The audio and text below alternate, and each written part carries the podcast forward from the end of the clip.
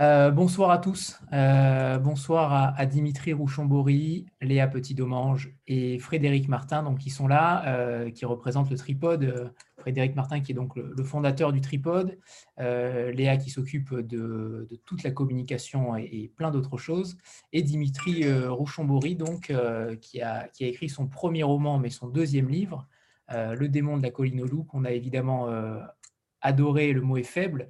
Euh, c'est un coup de cœur pour beaucoup d'entre nous et pour ceux qui l'ont lu. Euh, je tiens à préciser qu'on fera une deuxième partie entre guillemets de soirée pour tous ceux qui ont déjà lu le livre. Euh, et donc, on pourra discuter de la fin pour éviter de, de beaucoup de choses. donc voilà, ceux qui, ceux qui ont déjà lu le livre, restez jusqu'à la fin pour pouvoir en parler. et on invitera ceux qui ne l'ont pas encore lu à se déconnecter à ce moment-là. Euh, bonsoir à tous et euh, on est véritablement ravis de, vous avoir tous les trois. Euh, Dimitri, on va peut-être commencer par vous. et vous êtes chroniqueur judiciaire et journaliste. mais, donc l'écriture est déjà au cœur de votre métier, mais pourquoi en êtes venu à, la littérature? Est-ce qu'il y a eu un déclic particulier pour, pour avoir franchi le pas? Ah. Bonsoir tout le monde. donc, euh, le pas, euh, je crois qu'il est, franchi euh, parce que c'est un peu en raison d'une saturation, c'est-à-dire le fait de. Alors peut-être aussi l'écriture journalistique est de plus en plus contrainte, mais pour des formats actuels qui obligent à être à faire court, à faire bref, à être dans une synthèse absolue. C'est pas forcément inintéressant, mais il y a des choses qu'on peut pas peut pas raconter. J'ai l'impression qu'à force de d'être euh, dans une salle d'audience de, tribunal et de et d'observer les gens, de les, de les voir, puis de les voir encore et d'entendre des histoires, plein d'histoires. Il, y a un, il y a un moment où, l'écriture euh, journalistique ne suffit pas. et il y a une, une autre chose que je commence peut-être aussi à concevoir mieux, c'est que peut-être j'étais pas allé vraiment dans les, dans les tribunaux avec un, regard de journaliste, euh, mais peut-être avec un regard qui était déjà un peu différent. Et, c'est aussi pour ça que la, fiction arrive, c'est-à-dire que euh, le, journaliste, il s'intéresse à l'information, il y a une manière de s'intéresser à l'information. Et peut-être que moi, j'ai toujours cherché autre chose dans les tribunaux, et, que cette autre chose, finalement, est arrivée, euh, c'est manifesté de manière plus claire quand j'ai terminé le démon de la colline au loup. Frédéric, peut-être, euh, je ne sais pas si, euh, si, tu es si tu es là, je ne te, vois pas particulièrement, mais... Ici, je suis là. Oui, c'est bon, super. Euh, bonsoir Frédéric. justement, ce texte-là, vous, le, portez depuis déjà de longs mois. Léa en avait beaucoup parlé, toi aussi, tu en avais énormément parlé pendant les rencontres précédentes. on savait que ça allait être un livre important. Euh, qu'est-ce qui t'a séduit véritablement dans ce texte-là? Est-ce que le coup de foudre a, été, j'imagine, euh, assez brutal et assez euh, imminent? Bon, j'ai rien préparé parce que je croyais que j'allais être clandestin cette fois-ci, que je pouvais juste écouter et me reposer. et en plus, c'est tout frais. Hein, le livre est sorti jeudi, donc je j'ai pas encore basculé dans le recul j'ai proposé à Dimitri de le vivre ce week-end parce qu'après les choses, je sentais qu'elles étaient en train de monter, que ça allait aller très vite. Euh, donc peut-être que lui, il a eu un moment de recul ce week-end, moi pas assez. Euh, écoute, le texte euh, que vous avez lu est quasiment celui que j'ai reçu. Et je pense que c'est la seule réponse qu'on peut faire. Qu'est-ce qu'on peut faire d'autre que publier un texte pareil quand on le reçoit? C'était tellement juste, tellement beau. Moi, j'ai souvent l'impression qu'un écrivain, c'est quelqu'un qui, qui arrive à, sublimer tout, toutes les pressions qu'on peut ressentir quand on se met à écrire, c'est-à-dire le regard des autres, et qu'on rentre dans une vérité. Euh, et Dimitri va le dire euh, sans doute assez vite, enfin je le dis à sa place, c'est un texte qu'il a écrit en trois semaines. Voilà. Et cette incandescence-là, c'est la sensation que je retiens quand j'ai commencé à lire le livre.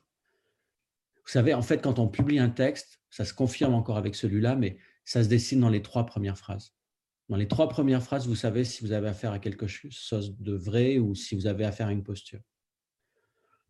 Maintenant, expliquer pourquoi on le sait dans ces trois phrases-là, dans, le démon de la colline au loup, c'est trop tôt encore pour moi. Et j'ai même pas envie de le savoir, en fait, de le formuler, parce que c'est tellement joyeux ce qui se passe, c'est tellement beau de voir tous ces, retours de lecture.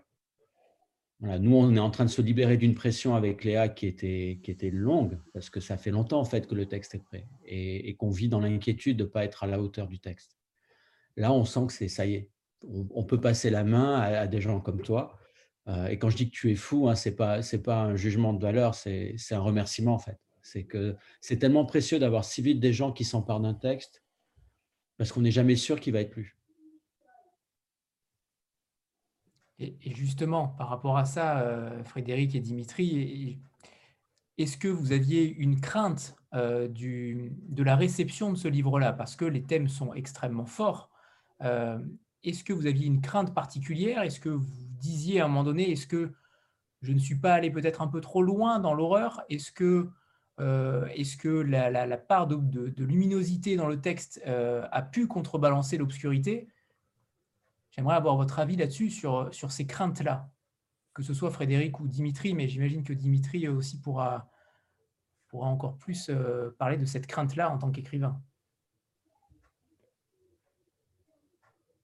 Frédéric? J'y vais?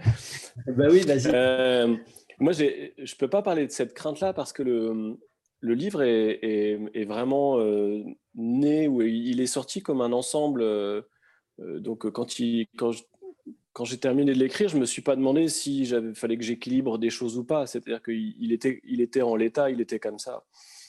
Et, pour moi, je ne vais pas dire que c'était pas aménageable parce que c'est pas une question justement de posture ou de on aurait pu euh, et on s'est posé moult questions forcément euh, mais euh, après il faudrait revenir dans le processus d'écriture il y a des il y a des moments où, où même quand on l'écrit, on se demande pourquoi on est en train d'écrire ça. C'est évident parce que c'est pas, c'est absolument pas neutre. Même quand on, pour les gens qui sont au tribunal, qui vont au tribunal de temps en temps, vous avez forcément des chances de croiser ces histoires-là. Elles sont euh, malheureusement assez banales. Euh, si on parle techniquement pour, euh, pour ce qu'elles sont, ce pas des histoires qui sont hors du commun. Alors peut-être leur enchaînement crée quelque chose de, terrible, mais moi, la réponse que je peux faire, c'est celle-ci, c'est que voilà, le livre, il était comme ça, et, je pense qu'il il avait sa propre logique et son propre équilibre pour pour pouvoir être euh, présenté tel quel. Euh, et, j'ai l'impression qu'il disait suffisamment de choses pour, euh, pour être compris. voilà, je pensais que Duke il serait compris. Justement, par rapport à, Duke, est-ce qu'on pourrait faire un. Alors, c'est difficile de résumer le livre en réalité parce que on pourrait très bien le faire de manière extensible, mais j'aimerais bien voir dans, la tête euh, d'un éditeur ou d'un écrivain euh, comment on arrive à résumer ce livre. Pas forcément pour donner envie au lecteur, parce que je pense que là, euh, tout le monde est déjà conquis ce soir par rapport à tout ce qu'on a déjà dit sur les réseaux, mais, mais pour résumer réellement l'histoire de Duke, est-ce qu'il y a un angle particulier que vous aimeriez mettre en avant? Non, je pense que c'est l'histoire d'un petit garçon qui. C'est d'abord l'histoire d'un homme, en fait, avant d'être un petit garçon, puisque quand il, commence son, travail d'écriture, il est déjà un homme. Et c'est l'histoire d'un homme qui, est aux portes de la mort et qui, est inquiet et obsédé par une chose, c'est celle de savoir s'il peut sauver quelque chose de lui, s'il peut sauver son âme. Et il a conscience que pour sauver son âme, il va falloir qu'il se débarrasse d'une chose qui est euh, concomitante euh, à son existence, c'est le démon qu'il a en lui, qui l'accompagne depuis qu'il est petit. Et donc c'est vraiment l'histoire d'un homme qui essaie de, mettre fin au, démon qui le harcèle et qui espère qu'en faisant ça, il va pouvoir euh, rester une petite chose positive de lui sur, euh, sur cette terre. mais on peut le raconter effectivement de plein de façons. On peut, on peut dire que c'est l'histoire d'un... C'est un livre qui raconte l'émergence d'un être qui part de rien et qui arrive un petit peu à quelque chose. Euh, je pense qu'il y a beaucoup de portes d'entrée et l'intérêt, c'est pas forcément que, que moi j'y réponde, c'est que vous, vous y répondiez. Et on, a extrêmement, énormément débattu entre nous sur, sur cette histoire-là, sur ce roman-là, sur cette fin notamment. les débats ont été houleux même, je peux le dire. et, et, en effet, chacun avait sa version, ou en tout cas des versions plus, plus, plus concomitantes. Mais en tout cas, le livre fait débat. Clairement, il, y a, il y a énormément de choses dans ce livre-là. Stéphanie, c'est à toi. Oui, bonsoir euh, Dimitri, Frédéric et bonsoir à tous. Bonsoir euh, Stéphanie. oui, alors j'ai beaucoup aimé votre roman, mais vous le savez parce que je vous l'ai déjà dit, euh, on a déjà échangé un petit peu. Et donc moi j'étais complètement soufflée par, par ce roman parce que voilà, c'est un souffle vraiment puissant. je ne m'attendais pas du tout à cette déflagration. Et ce que j'ai aimé particulièrement, c'est la tension entre l'ombre et la lumière. Euh, entre la noirceur absolue des, euh, faits qui sont euh, vraiment terribles et en même temps toujours ces traits d'humour quasiment à toutes les pages qui sont peut-être dus à la naïveté, à la candeur du personnage principal. et je me suis dit que ce que vous aviez peut-être cherché à faire, c'était un peu démonter la mécanique du, de ce qu'on pourrait appeler le mal absolu, qui n'existe pas en tant que tel, parce que c'est toujours une construction, soit sociale, soit familiale, et donc, euh, je, je, me suis demandé si, euh, si vous aviez réussi finalement à trouver des réponses à travers euh, la littérature à, des questions que vous vous étiez peut-être oh. posées directement quand vous étiez, voilà, enfin, quand vous êtes dans votre fonction de chroniqueur judiciaire. Et est-ce que justement cette, mécanique, vous avez réussi à la démonter, à comprendre d'où vient le mal, enfin le démon entre guillemets, comme le nomme Duke. voilà, enfin nous on a une réponse littéraire, mais vous, qu'est-ce que ça vous a apporté euh, aussi euh, du point de vue du chroniqueur judiciaire? Il y, a, il y, a, plein de choses dans ce que, vous dites. Il y a euh, la question de savoir ce que j'ai pu chercher à faire. j'ai pas envie d'être décevant sur cette question-là, mais je, crois vraiment que je peux dire que j'ai pas cherché à faire quelque chose parce que le, livre a été écrit dans une telle urgence d'écriture que j'ai pas eu le temps de, vraiment de m'interroger, j'écrivais. et, c'est après, euh, avec le, travail de, relecture, avec le travail de... Pendant très longtemps, en fait, je suis resté un peu moi aussi collé au texte. Euh, il y a une proximité qui est trop grande, donc euh, c'est maintenant que je commence à y revenir aussi en m'interrogeant sur, sur ce que j'ai voulu faire. C'est une posture assez étonnante. je ne sais pas si j'ai voulu chercher à, à, démonter la mécanique du mal, mais peut-être effectivement à, combler des choses qui me manquaient euh, quand, euh, quand on observe beaucoup, que ce soit des prévenus ou des accusés au tribunal, et, on voit bien que ce qui manque systématiquement, c'est une explication, euh, une explication fondamentale au passage à l'acte. On, a des gens qui sont tellement débordés par eux-mêmes, et, alors plus ou moins, il y a des gens qui, il y a toujours des, gens qui ont euh, un rapport crapuleux au crime et donc euh, ils savent pourquoi ils commettent des crimes. Mais pour l'essentiel, c'est pas comme ça que ça se passe. On a des gens qui savent pas l'expliquer.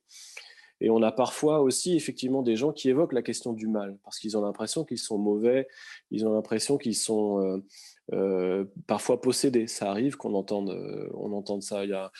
et, je pense que tout ça, au bout d'un moment, fait que on a envie de. Moi, j'avais envie de, de trouver euh, alors pas des réponses, mais d'entendre la voix de quelqu'un qui m'en parle. Et, c'est ce que fait c'est ce que fait Duke en fait. Il nous explique une bataille intérieure que euh, que nous on connaît peut-être un peu, en tout cas jamais dans ces extrêmes-là, heureusement, mais euh, parce qu'il ne s'est pas expliqué. Et le démon, le démon, c'est l'incarnation, si j'ose dire, de, de, cette, de cette absence d'explication. C'est la manière que Duke a de dire voilà le pourquoi il est là il est dans un mal. Euh, alors après, on peut, on peut aller chercher du côté du conte, on peut aller chercher dans l'anthropologie. Il y a plein de, il y a plein de travaux sur le, sur le mal, sur la métaphysique du mal. Euh, il y a plein de choses qui existent. Ce qui était intéressant, c'est de confronter un être à justement cette absence totale d'explication. On ne sait pas pourquoi on le fait. moi, je ne sais pas pourquoi les gens le font quand ils sont au tribunal. Je ne sais pas pourquoi euh, Duke non plus commet des, des, actes horribles et lui non plus. Et c'est cette c'est cette question-là sur laquelle il est, assis qui est, importante euh, parce que euh, euh, c'est vraiment c'est un mystère total en fait. Je ne sais pas si, si ça répond, mais c'est une question très difficile, hein, mais je pense que l'intérêt, c'était de, c'était c'est pas de donner une réponse, c'est de, c'est que, c'est de montrer ce, personnage qui se bat avec des choses qui sont de l'ordre de, bah, de doutes qui sont, qui sont trop fondamentaux pour, pour sa capacité à lui, mais finalement aussi un peu pour la nôtre. Mais parce que là, en fait, vous avez choisi de, prendre un personnage euh, qui fait les choses qu'il fait, enfin Duke, parce qu'il les a vécues lui-même. Donc, enfin, pour moi, c'était un peu ça la mécanique, c'est-à-dire que les choses n'arrivent pas par hasard. c'est, enfin voilà, un schéma qui est reproduit et, même si on ne peut pas l'expliquer à l'origine, en fait, il est reproduit sans cesse jusqu'à voilà, jusqu'à ce qu'on puisse éradiquer ce mal entre guillemets ou qu'on puisse anéantir le démon. Oui, il y a peut-être cet aspect-là. Après, c'était pas euh, l'idée, c'était pas de comment dire de développer une, thèse ou une idée précise sur le sur le, le, déterminisme. Il y a beaucoup de gens qui subissent des choses très difficiles et qui commettent jamais rien. Et par contre, c'est vrai que souvent, on, rencontre des gens qui, qui sont jugés pour des faits graves et, on s'aperçoit que, tous ces gens-là ont quand même souvent vécu des choses difficiles. Donc euh, il y a un lien de causalité qui fonctionne pas dans les deux sens, euh, mais qui toujours interroge sur euh, la liberté, sur euh, qu'est-ce qui fait que quelqu'un vrille, qu'est-ce qui fait que quelqu'un ne vrille pas, qu'est-ce qui fait que quelqu'un se remet de certaines blessures, qu'est-ce qui fait que quelqu'un ne s'en remet pas. Et ce qui est terrible quand on est euh, on peut l'observer dans, la, vie de tous les jours. et au tribunal, c'est une fenêtre d'observation qui est beaucoup plus dense et beaucoup plus extrême. C'est qu'on n'a pas non plus de réponse euh, sur ces questions-là. Et on voit euh, forcément des trajectoires comme celle qu'incarne Duke à sa manière. Mais il le dit lui-même, il n'arrive pas à savoir ce qui relève de, il ne veut pas croire qu'il est complètement déterminé. Il, sait qu'il y a des choses qui relèvent aussi de ses choix, mais ça, il n'arrive pas à aller plus loin que cette pensée-là. Et, cette difficulté à faire la part des choses entre euh, ce qu'on doit à notre passé ou, la liberté qu'on a par rapport à notre passé, euh, c'est aussi une vraie question. Euh, Isabelle? Bonjour à tous, euh, bonjour Dimitri et Frédéric, bonjour. merci pour cette rencontre. Alors moi j'arrive complètement vierge de tout, j'ai voulu rien lire, j'ai pas encore lu le livre, j'ai voulu venir euh, justement pour, euh, pour m'en imprégner avant, avant la lecture. du coup, pardonnez-moi pour mes questions peut-être un peu naïves, mais en fait, c'est est-ce que ce sont ces, euh, le fait d'aller dans ces tribunaux et de voir ces, histoires horribles qui vous ont donné envie en fait de, les évoquer, de, parler de choses que vous aviez vues qui vous paraissaient vraiment absolument à, évacuer ou, euh, ou non, c'est un autre processus en fait qui vous a amené à, écrire sur, euh, sur ce thème? C'est un mélange de, Pardon Dimitri, on peut le rapprocher de, l'exutoire que, que Duke fait en écrivant. Euh, est-ce que ça, est-ce que c'est, il y a un parallèle entre vous deux? Voilà, c'était ça la question. Oui, je pense qu'il y, a, sans doute quelque chose de, l'ordre d'un parallèle. Après, c'est, c'est compliqué d'expliquer parce que dans, euh, comment dire, je, on est, j'ai pas l'impression qu'on soit maître de, de l'intention ou de l'acte d'écriture au point d'être complètement lucide sur ce qu'on fait au moment où on écrit. On est dans un, on est dans quelque chose de qui est absolu, mais qui n'est pas euh, c'était pas un programme dans un agenda avec euh, voilà du temps au temps j'écris puis je vais dire ça. C'est mais je pense qu'effectivement il y a quelque chose de l'ordre de l'exutoire euh, nécessaire parce que euh, peut-être un trop plein et, surtout l'envie de, raconter d'une autre façon de manière beaucoup plus forte beaucoup plus absolue peut-être ce que j'avais emmagasiné depuis des années c'est des ressentis c'est des choses et ça se cumule avec d'autres aspects de ma vie, de ma personnalité, sans doute, euh, euh, ne serait-ce que euh, l'intérêt pour l'écriture, pour la philosophie, pour, pour la poésie, pour, pour toutes ces choses-là. Et j'ai l'impression que ça a été le croisement de tout, de tout ça. Mais il y a sans doute effectivement la dimension d'exutoire. Le, ça devenait plus possible de simplement continuer à, à observer et à raconter des, des, procès. Il fallait que je fasse autre chose, de façon beaucoup... Voilà. Et, du coup, Frédéric disait que lui, il n'avait pas encore euh, réussi à prendre un peu de recul par rapport à, la sortie du livre. Est-ce que vous, les retours du coup des, des, gens qui l'ont lu, parce que là, il y a beaucoup de personnes dans, ce soir qui l'ont, il y en a au moins la moitié, je pense, qui l'ont, qui l'ont déjà lu. Est-ce que les retours justement des gens vous, vous font vous interroger sur sur ce qui effectivement n'est pas du tout prémédité. J'imagine que quand on écrit, c'est effectivement pas écrit dans un agenda et, on le, c'est quelque chose qui, qui sort de, de, soi. Mais est-ce que du coup, ça vous fait vous interroger sur, sur ce qui a pu vous, vous, vous, amener à ça en fait? Avec cette urgence, parce que ça été écrit très rapidement en plus. Sachant que là, je enfin, j'évalue pas, hein, je ne juge pas, je pense qu'il y a plein de manières d'écrire et il y a il y a sans doute des façons d'écrire qui se prêtent très bien aussi au fait de, des écritures plus maîtrisées. Là, c'est pour ce livre-là, en tout cas, c'est vraiment quelque chose qui était de l'ordre du, jaillissement, enfin d'une d'une locomotive, moi qui m'a entraîné. Euh, et oui, forcément, tous les échanges que, j'ai pu avoir euh, euh, sur le livre m'interrogent beaucoup et, il y a des choses qui relevaient de la, spontanéité et qui tout à coup prennent, prennent un sens ou, je ne veux pas dire différent, mais en tout cas euh, de voir que ça, que ça a pu toucher les gens d'une certaine manière. Après, moi, j'ai un rapport très particulier avec le livre parce que euh, euh, Duke, c'est étonnant d'avoir d'avoir Duke en tête. Donc, il y a des moments où, j'ai l'impression que les messages que je reçois s'adressent à lui. Et alors, bon, il n'y a, pas de, a pas de problème psychiatrique, je vous rassure, mais il y a quand même cet aspect-là des choses pour moi. Il y, a ce, il y a ce petit bonhomme qui est, qui est là et j'ai l'impression que maintenant il a une place un peu différente de celle qu'il avait avant.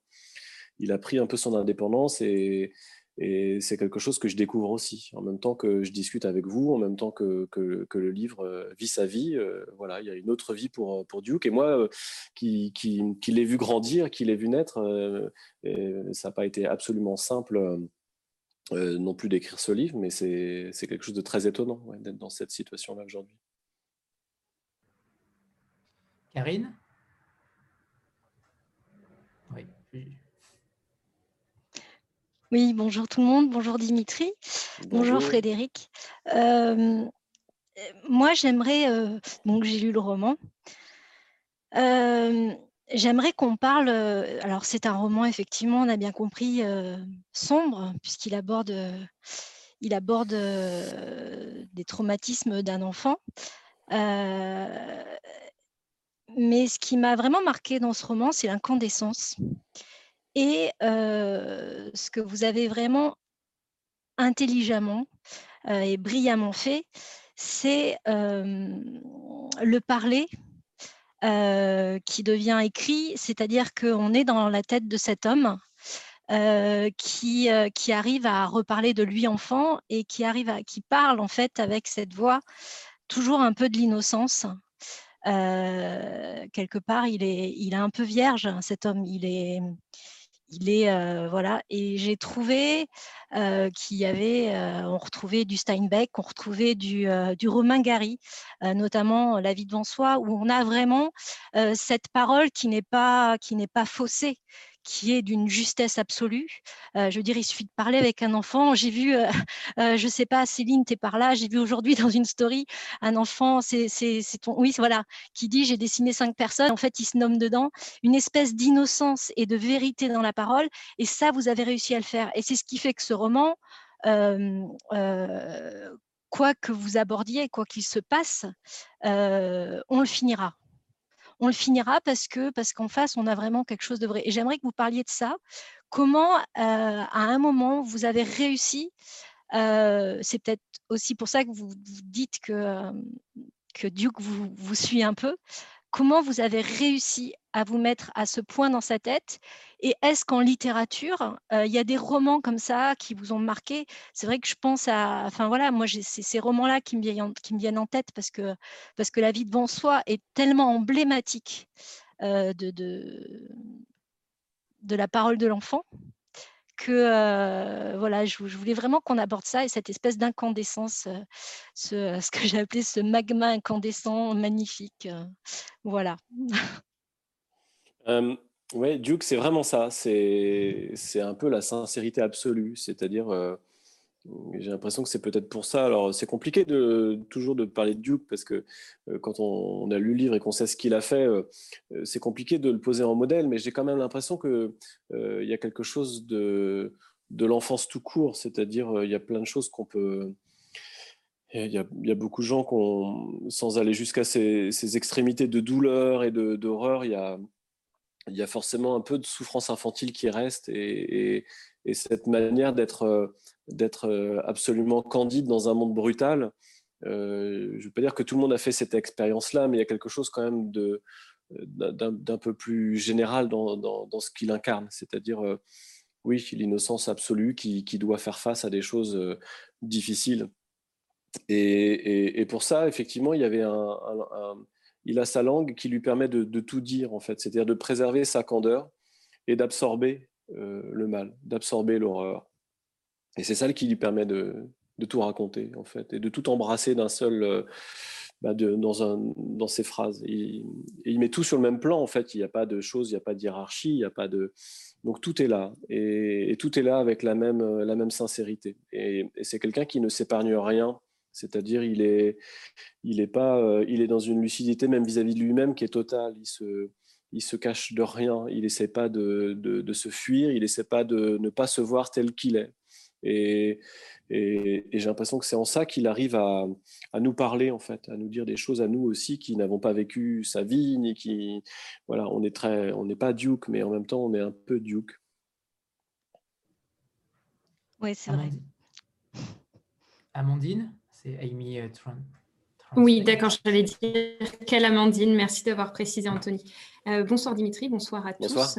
Alors, euh, tout comme certaines personnes euh, qui ont pris la parole avant, je n'ai pas du tout lu le roman et euh, je me préserve de lecture de toute critique pour avoir une approche assez vierge. Par contre, m'est venue une réflexion par rapport à ce que vous avez dit tout à l'heure et j'aurais voulu savoir si votre profession de journaliste a influé sur le fait que vous avez écrit ce roman très vite je sais qu'il n'y a pas de règle dans l'écriture, mais souvent on entend les auteurs euh, expliquer qu'il y a eu euh, une démarche assez longue, un retravail sur le texte, etc. Donc, euh, est-ce qu'il y a une incidence? Je ne crois pas, parce, enfin je sais pas, je peux pas répondre complètement à cette question parce que là l'écriture est tellement particulière, justement pour pour pour, que, Duke parle, il fallait, une, il fallait donc une langue, sa langue. Et, sa langue qui fait le livre, elle n'a elle aucun rapport avec euh, l'écriture journalistique euh, qu'on a d'habitude. Après, peut-être que effectivement, le fait d'écrire beaucoup, ça peut donner des clés. Là, ce qui est, ce qui est vraiment euh, étonnant, même pour moi, dans l'expérience d'écriture, c'est le fait d'avoir été embarqué dans cette, dans cette langue, dans le Parlement de Duke. C'est-à-dire que quand les premiers mots sont venus, euh, la langue était là et c'est la langue qui m'a emmené. Je peux pas, je peux pas dire mieux que ça euh, parce que euh, c'est vraiment une, c'est vraiment une expérience aussi pour moi d'avoir écrit ce livre parce que la langue était vraiment plus forte que, que tout. Elle était plus forte que, que, que ce que j'aurais pu vouloir faire en fait. Et, et, en fait, cette langue, elle est tellement fluide que ça devenait facile en fait de raconter avec cette langue-là. Donc les, les la rapidité de l'écriture, elle est moins liée euh, à ma profession qu'à la nature du texte et à la voix de Duke, qui était extrêmement pressante. Et, plus j'écrivais, plus il fallait que j'écrive et il fallait que je, il fallait que je continue. J'arrivais pas à, ne plus écrire en fait. C'est et, aussi peut-être parce que euh, pour ceux qui l'ont lu et qui, en ont des souvenirs un peu, un peu éprouvants ou un peu bouleversants, euh, euh, l'écriture, elle était de cet ordre-là. C'est-à-dire qu'il fallait que moi, je, porte ça, il fallait que je le sorte. Et, très franchement, il y a des moments j'avais pas envie de, continuer à écrire. Et en même temps, ça, il fallait écrire. Voilà. Et, forcément, il fallait que ce soit dans, ce, dans, ce, dans cette énergie-là. Il fallait pas commencer... Enfin, il fallait pas, peut-être que j'aurais pu le faire, mais c'était cette énergie-là. Il fallait que je la tienne et j'étais tenu par cette énergie. Et donc du coup, je me suis laissé, euh, bah, je me suis laissé faire en fait. Pour, euh, euh, c'était pas pour me débarrasser parce qu'il y, y, a des moments où, pendant l'écriture, c'était c'était très dur de, de, de, mettre des mots sur certaines sur certaines choses. On n'a pas je peux dire qu'on n'a pas envie d'écrire ça, mais si, on n'a pas envie de raconter les souffrances d'un enfant. Et en même temps, c'était la voix de Dieu qu'il il fallait, il fallait le dire. Donc je l'ai fait. Et, avec ses mots à lui, ça rendait les choses faciles pour moi aussi, finalement. C'est un peu étonnant de le raconter comme ça, mais c'est comme ça que je peux vous le raconter le plus sincèrement possible, en fait. Merci beaucoup. Oui, en fait, j'ai oublié un élément dans ma question. C'était plus sur le fait qu'en journalisme, on a souvent des deadlines, un format, etc. Et euh, ça, c'est complètement aux antipodes ce que vous dites, mais ça répond tout à fait à ma question. Ouais, parce que là, j'avais pas de, j'avais pas d'objectif en fait. J'avais pas de, j'avais pas de choses à, terminer ou de. C'était, c'est un acte complètement gratuit, complètement libre en fait d'écrire euh, de cette manière-là. Et en même temps, c'est gratuit. Et en même temps, c'est pas quand je dis gratuit, c'est-à-dire que ouais, c'est plutôt du côté de la liberté qu'il faut chercher, mais ça ne veut pas dire que, ça que c'est sans conséquence. C'est pas inconséquent, mais c'est quand même quelque chose de. Voilà, c'est un geste totalement libre. Et au contraire, c'est ça qui fait du bien, c'est que pour une fois, il n'y a, a, pas de deadline. Entendu. Merci à vous. La seule deadline euh, qu'on pourrait euh, connaître, c'est celle de la fin. La fin de la fin de l'histoire? Fin de l'histoire. Amandine, euh, libre lecture? Deuxième. Alors, euh, bonjour, euh, j'ai lu votre livre et vraiment, j'ai eu un, petit temps après pour digérer parce que je l'ai lu ce week-end et je me suis dit il faut, que je prenne un, petit temps avant de pour digérer ma lecture. C'était vraiment très, très beau mais très, très dur, donc c'est vrai que ça, il faut un temps pour, pour digérer tout ça. Mais je me demandais par rapport au procédé d'écriture et par rapport à ce que ce qui a été demandé avant, c'est vrai que vous mettez en place Duke qui lui-même réfléchit pour écrire sur euh, son enfance et essayer de, de, rendre. Euh, c'est lui-même qui écrit. Donc, est-ce que ce procédé-là vous a facilité le fait de se mettre dans la peau de, de, de, Duke, justement, euh, par le fait de que lui-même essaye d'écrire sur lui et de comprendre qu'est-ce qui a pu amener euh, jusque, mm. jusque là. Oui, enfin, c'est c'est pas c'est pas un texte qui aurait eu le même intérêt à la troisième personne euh, ou, et peut-être que ça permettait effectivement que lui-même euh, soit dans une posture de enfin, il fallait mettre en scène sa, propre bataille intérieure en fait hein, donc donc les l'écriture les, c'était ça c'est venu assez naturellement comme le, moyen qui, le seul moyen qu'il avait d'essayer de, de, mener cette bataille. Donc après, mmh. Mais voilà, après, c'est vrai que est-ce que c'est plus simple? Je ne sais pas, parce que quoi qu'il en soit, il fallait trouver les bons mots pour, euh, pour lui. Euh, il fallait trouver la bonne manière de, de, de restituer sa pensée. Il fallait. Voilà. Non. Je ne sais pas si c'est très. À toutes. Si, si, ça, ça répond à mes questions. je m'en pose plein d'autres, mais je vais laisser la place aux autres. Merci. Alicia? Euh, bonsoir à, tous, et Dimitri en particulier. Moi, j'ai deux, euh, deux, questions. Euh, enfin, je fais partie de la team. j'ai lu le livre, j'ai beaucoup aimé moi aussi, j'ai dû digérer des choses de temps à autre. Je rebondis. La première question, c'est sur quelque chose que vous avez dit, qui est le, petit bonhomme pour qualifier Duke. sans rien divulgacher, je pense qu'on est nombreux à s'être demandé son âge quand il écrit ce qu'il écrit. Euh, ça, c'est la première question. Et la deuxième, c'est sur le rôle de la nature, euh, qui au final, pour moi, enfin, c'est de là euh, que vient la, rare lumière, si je puis dire, du, roman.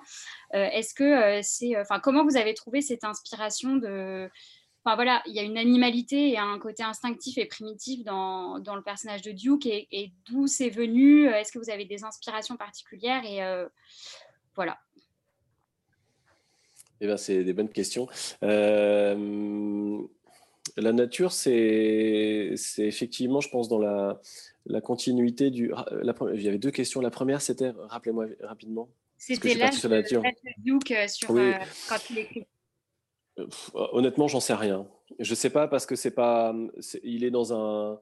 Il est dans un âge adulte quelconque en fait. On ne sait pas quel âge il a. Je ne sais pas quel âge il a. Je me suis jamais posé la question de savoir quel âge il avait pour moi, il y a un moment où il est enfant, il y a un moment où il est adolescent, et il y a un moment donné où il écrit en prison, et, où on, sait qu'il est en train de mourir. Donc, euh, je me dis que dans l'histoire, ça peut être n'importe quand. Il, a peut-être 80 ans, il a peut-être 40 ans. C'est du point de vue de l'expérience qu'il livre, ça ne change rien, son âge en fait.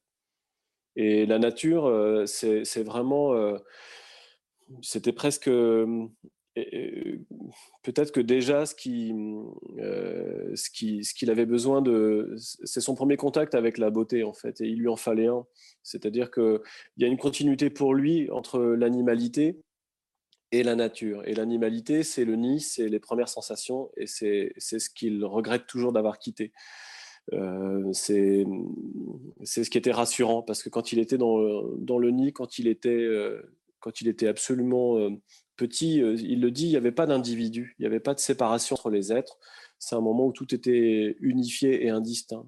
Et, quelque part, il retrouve un peu ça dans la, il retrouve un peu ça dans la, dans la nature. Et la nature, c'est aussi le moment où lui il se connecte à, quelque chose qui est plus grand que lui et, qui est enfin beau. Et, du coup, ça lui permet de.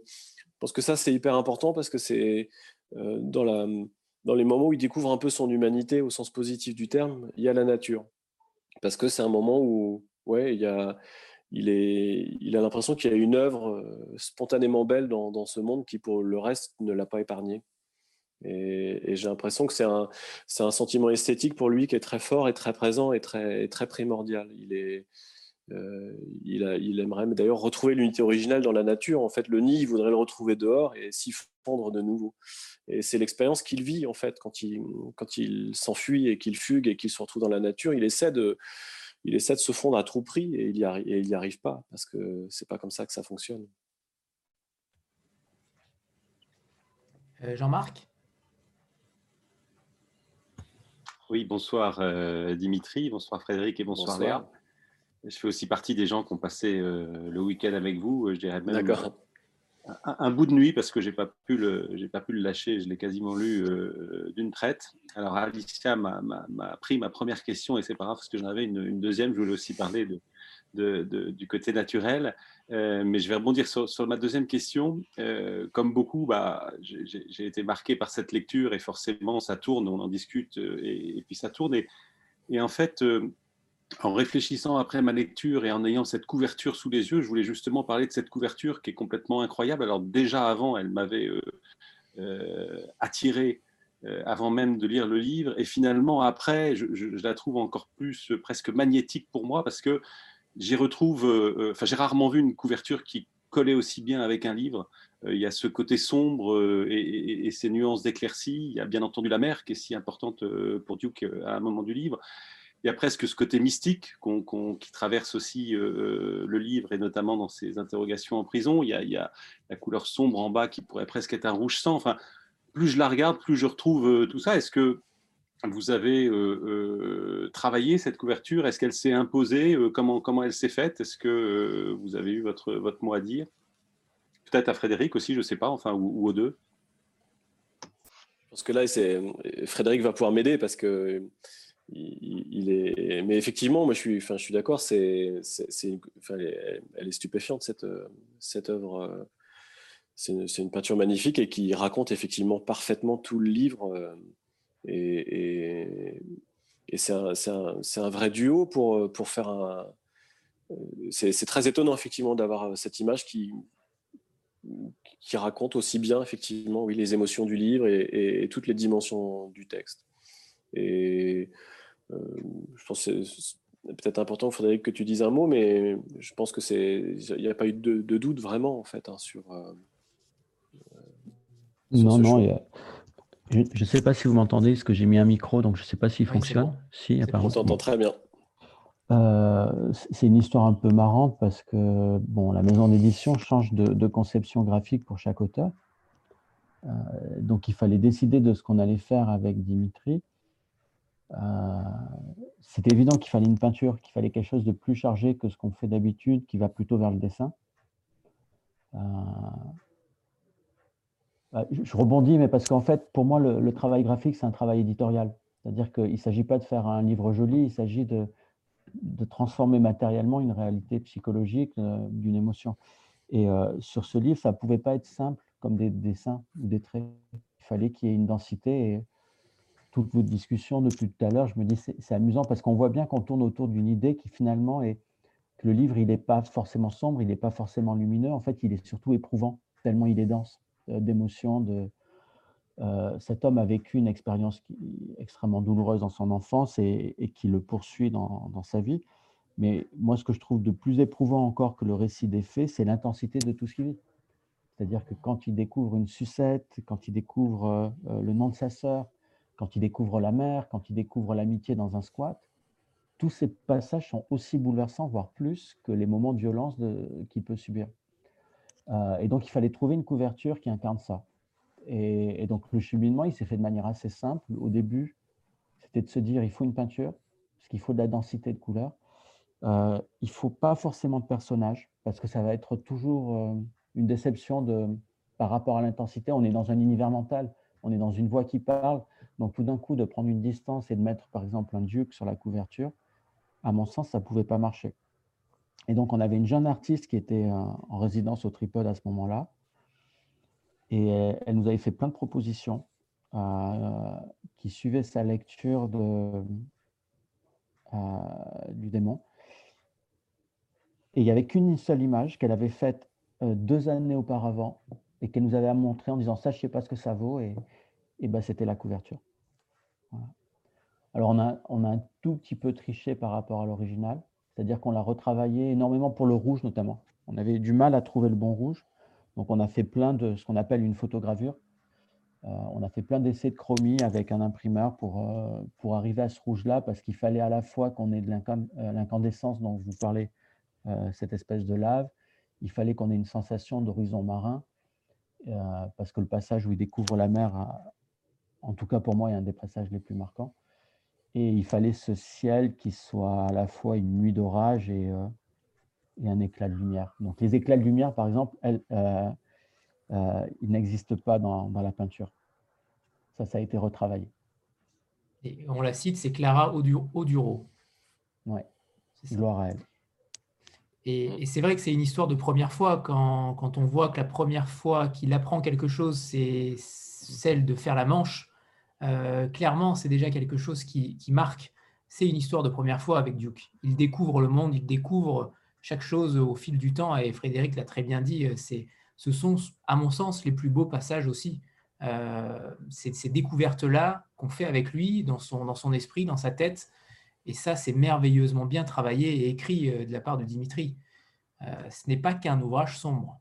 Il faut, il faut qu'on le précise, bien sûr, même si les faits sont extrêmement euh, sordide et sombre, mais euh, ce n'est pas que ça. oui, puis il y a une vraie beauté, je veux dire. Le, euh, je ne sais pas comment ceux qui l'ont lu ont ressenti la fin du livre, où on peut avoir plusieurs interprétations, mais indépendamment des interprétations, moi je me souviens d'un sentiment à la fois d'être vidé émotionnellement parce qu'on passe par beaucoup d'états, et en même temps d'être apaisé, de dire bah oui, l'espèce humaine, c'est ça. Je pense que le, la générosité du livre, elle est aussi dans, dans cette acceptation de l'homme tel qu'il est, il y, a, il y, a, finalement très peu de jugement, euh, paradoxalement, pour quelqu'un qui suit des, procès et, qui entend parler des juges sans arrêt. Euh, dans ce texte, euh, personne finalement n'est vraiment jugé. Même les, affreux, comme peuvent être les parents de Duke, ils sont présentés, ils sont là et il y a une grande tolérance finalement, un grand humanisme pour moi suis en train, tout en vous parlant, de faire un petit, ça va devenir une spécialité des rencontres avec vous. Je suis en train d'essayer de vous générer en avant-première les couvertures des deux prochains livres de, Dimitri. C'est vrai? Incroyable. ça arrive. Je, suis en train de les faire Merci Frédéric. Euh, Jennifer? Ou Franck d'ailleurs, notre, notre Brangelina, nos Brangelina préférés. Bonsoir. Euh, moi, ma question, euh, elle était, bon, bien, je ne l'ai pas lu, j'ai bien compris que pour les lecteurs, ça avait été euh, intense en tout cas et certainement éprouvant aussi un peu. Pour vous, en tant qu'auteur, ma question, c'était, je pense que ça a été, en tout cas pendant trois semaines, un travail très, très prenant et j'imagine que le quotidien a dû être un peu chamboulé. Mais en tout cas, quand ça a été terminé, est-ce que ça a été pour vous plutôt un soulagement ou plutôt euh, est-ce que vous avez été triste en fait de quitter vos Duke en fait? Voilà c'était ça ma question comment ça s'est passé quand vous avez fini d'écrire quelque chose d'aussi intense? Ben, Alors, il n'y a, pas eu de soulagement parce que, en fait, j'étais encore, j'étais encore avec Duke pendant longtemps. Il a fallu un moment pour que la séparation se fasse au niveau symbolique. Et, ça se fait parce qu'au bout d'un moment, effectivement, il y a quand même un regard un peu plus technique sur le texte qui intervient.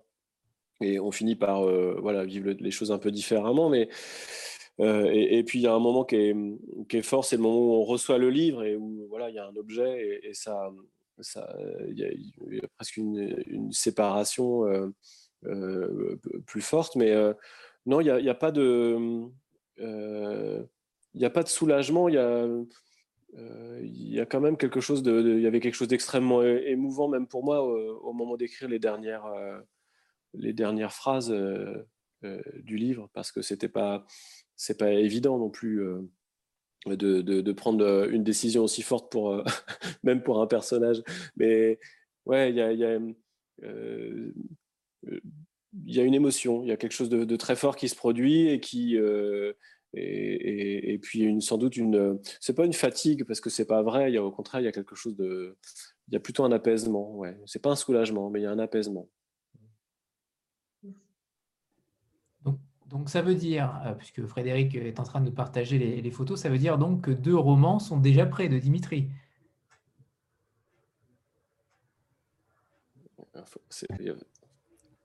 C'est à toi de parler, Frédéric. non, je dis quatre parce qu'en fait, euh, les deux dont je viens d'envoyer les couvertures ont une histoire un peu particulière parce qu'ils précèdent et ils suivent en même temps le démon de la colline au loup. En fait, avant ce roman, euh, Dimitri avait travaillé sur un, recueil qui s'appelait Au tribunal.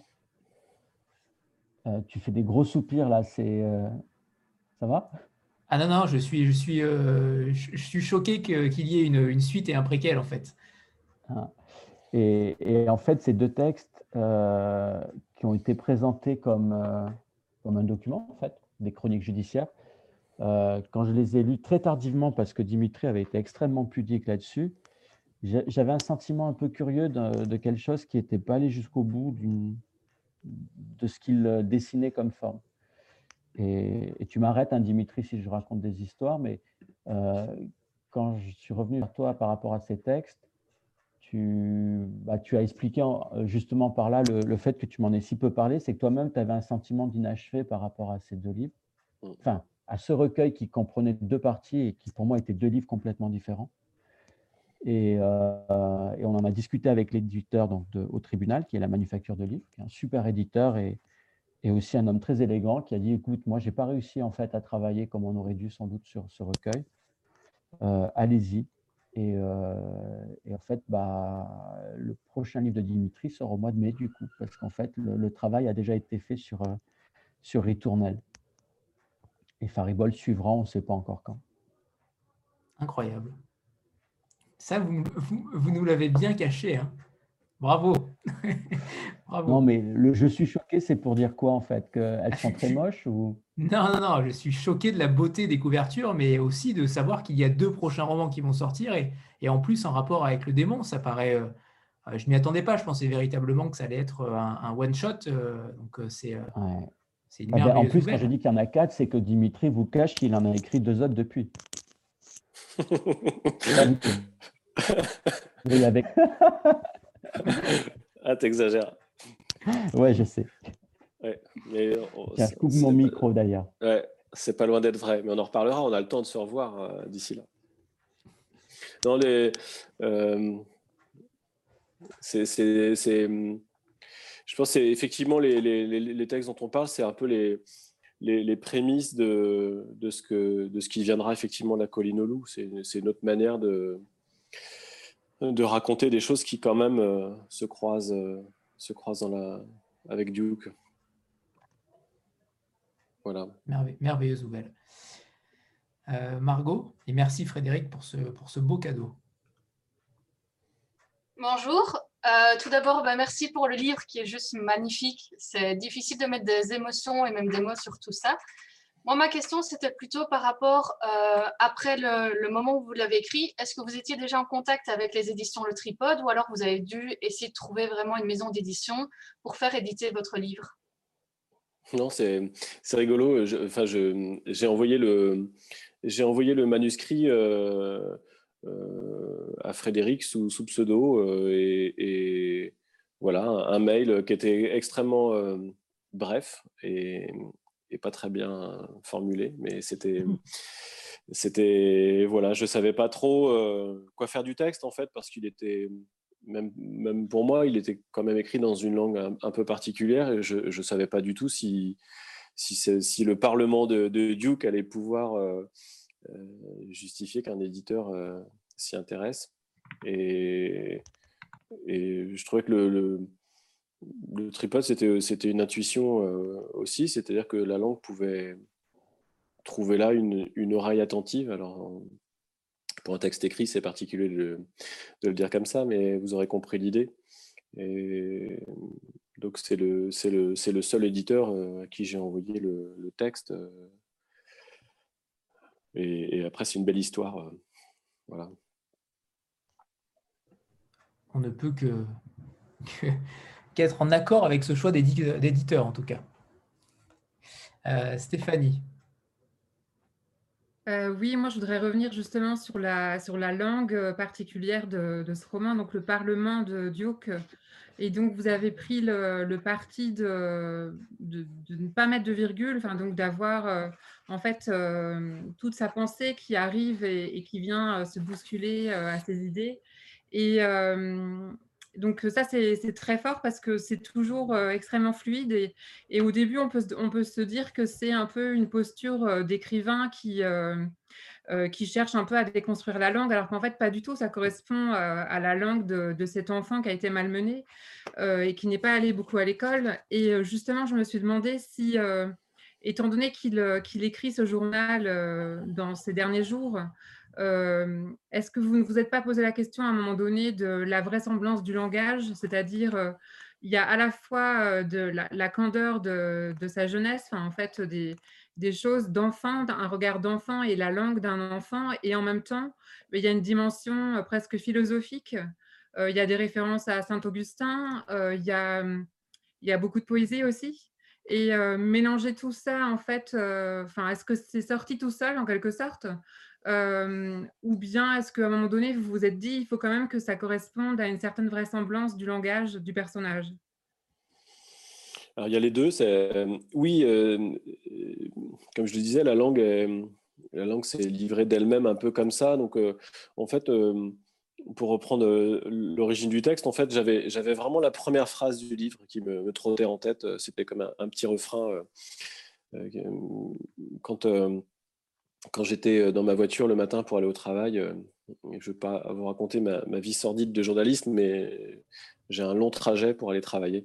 Et, du coup, euh, j'avais cette phrase en tête. Voilà. Et en fait, c'est Est-ce qu'on peut la lire d'ailleurs, Dimitri, cette phrase-là? On peut la lire. Hein. Le, livre à côté. Parce que si elle était en tête, c'est important. Ouais, c'est mon père disait ça se passe toujours comme ça à la colline au loup et ça s'était passé comme ça pour lui et pour nous aussi. Voilà. Et, je suis parti de là, en fait. Et c'est après avoir écrit cette phrase, tout est, tout est arrivé assez naturellement. Et donc après, c'est à la relecture. Quand, euh, euh, quand on commence à relire et qu'on se dit, oulala, là euh, là, il y avait effectivement ces écarts de langage. Et en fait, c'était assez logique dans l'illogisme. C'est-à-dire que Duke, il le dit lui-même, hein, il, cumule à la fois euh, les, failles de son apprentissage. Et en même temps, entre-temps, il a eu le temps de lire des livres parce qu'effectivement, il est curieux et il a envie de comprendre les choses. Donc, euh, Duke, c'est le, mélange, euh, c'est le mélange de ça, c'est le mélange de l'incapacité, de la capacité, c'est le mélange de, de la naïveté et de la fulgurance. Et, et, c'est, ça qui explique qu'il peut, peut embrasser tous les problèmes et même les problèmes les plus profonds parce qu'il se donne aucune limite en fait il est, presque assez candide et assez naïf pour euh, essayer d'aller affronter les, problèmes les plus vastes euh, de, l'humanité, de la philosophie. C'est voilà, il y va avec la même naïveté qu'il est allé au bord de la mer et, ou qu'il s'est mis à faire la Manche. En fait, c'est pareil pour lui. Tout ça, c'est c'est à la fois très naturel et, très compliqué, mais il se met pas de, il se met pas de frein. Donc euh, donc oui, c'est un personnage qui est, il est étonnant pour ça parce que voilà, il n'a pas du tout le, il, a, effectivement des fulgurances qui relèvent de, la complexité et par moments il est dans la simplicité abrupte, mais c'est lui, il est comme ça. Mais vous, ça ne vous a pas posé de, de pardon. vous, ça vous a pas posé de plus de problèmes que ça, c'est-à-dire quand vous avez quand vous avez relu après, peut-être, euh, enfin, je ne sais pas comment vous procédez, mais euh, vous vous êtes dit, je, préfère laisser tout euh, comme ça, à la fois les éclats poétiques et la naïveté, et ne pas forcément chercher à retravailler, avoir un côté un peu brut, comme ça pourrait sortir de, la bouche d'un personnage comme ça, enfin, d'un être comme ça. C'est compliqué de... En tant qu'écrivain c'était compliqué d'imaginer, euh, comment dire, le, il y a pu avoir à un moment donné une inquiétude, c'était que peut-être euh, euh, j'aurais été tenté de retravailler certaines choses, mais jusqu'où retravailler, c'était trahir ce qu'était Duke. peut-être qu'on a envie de le corriger, on a envie mais moi j'étais pas là pour refaire son, son éducation d'essayer de le rendre correct en fait. J'avais l'impression qu'il y avait une, une vérité dans ce qu'il était comme ça. Euh, après peut-être il y avait des choses à, dans le travail d'écriture à, à, atténuer ou à nuancer mais mais euh, ça aurait pas euh, ça aurait pas été juste d'essayer de le rendre savant et ça aurait pas été juste d'essayer de le rendre idiot et, donc, euh, la, force de cette écriture-là, peut-être, de la manière dont parle Duke, c'est justement qu'il il est un peu tout ça à la fois, mais avec une sincérité euh, qui, qui prend les devants et qui, et qui occupe la place. Euh, donc, on n'a pas envie de le juger, ni dans ses envies d'expliquer, ni dans, dans, ses incompréhensions. Et donc, comment dire, elle est assez organique cette écriture. Et donc, si on ne peut pas rentrer dedans, c'est pas une écriture. Justement, il n'y a pas, il a pas de technicité au sens où euh, si on commence à enlever un morceau, on a l'impression qu'il y a tout qui vient. C'est pas, on peut pas. Donc, la retravailler, c'est compliqué. On peut peut-être par moment gommer un peu, mais on peut pas, on peut pas la refaire en fait.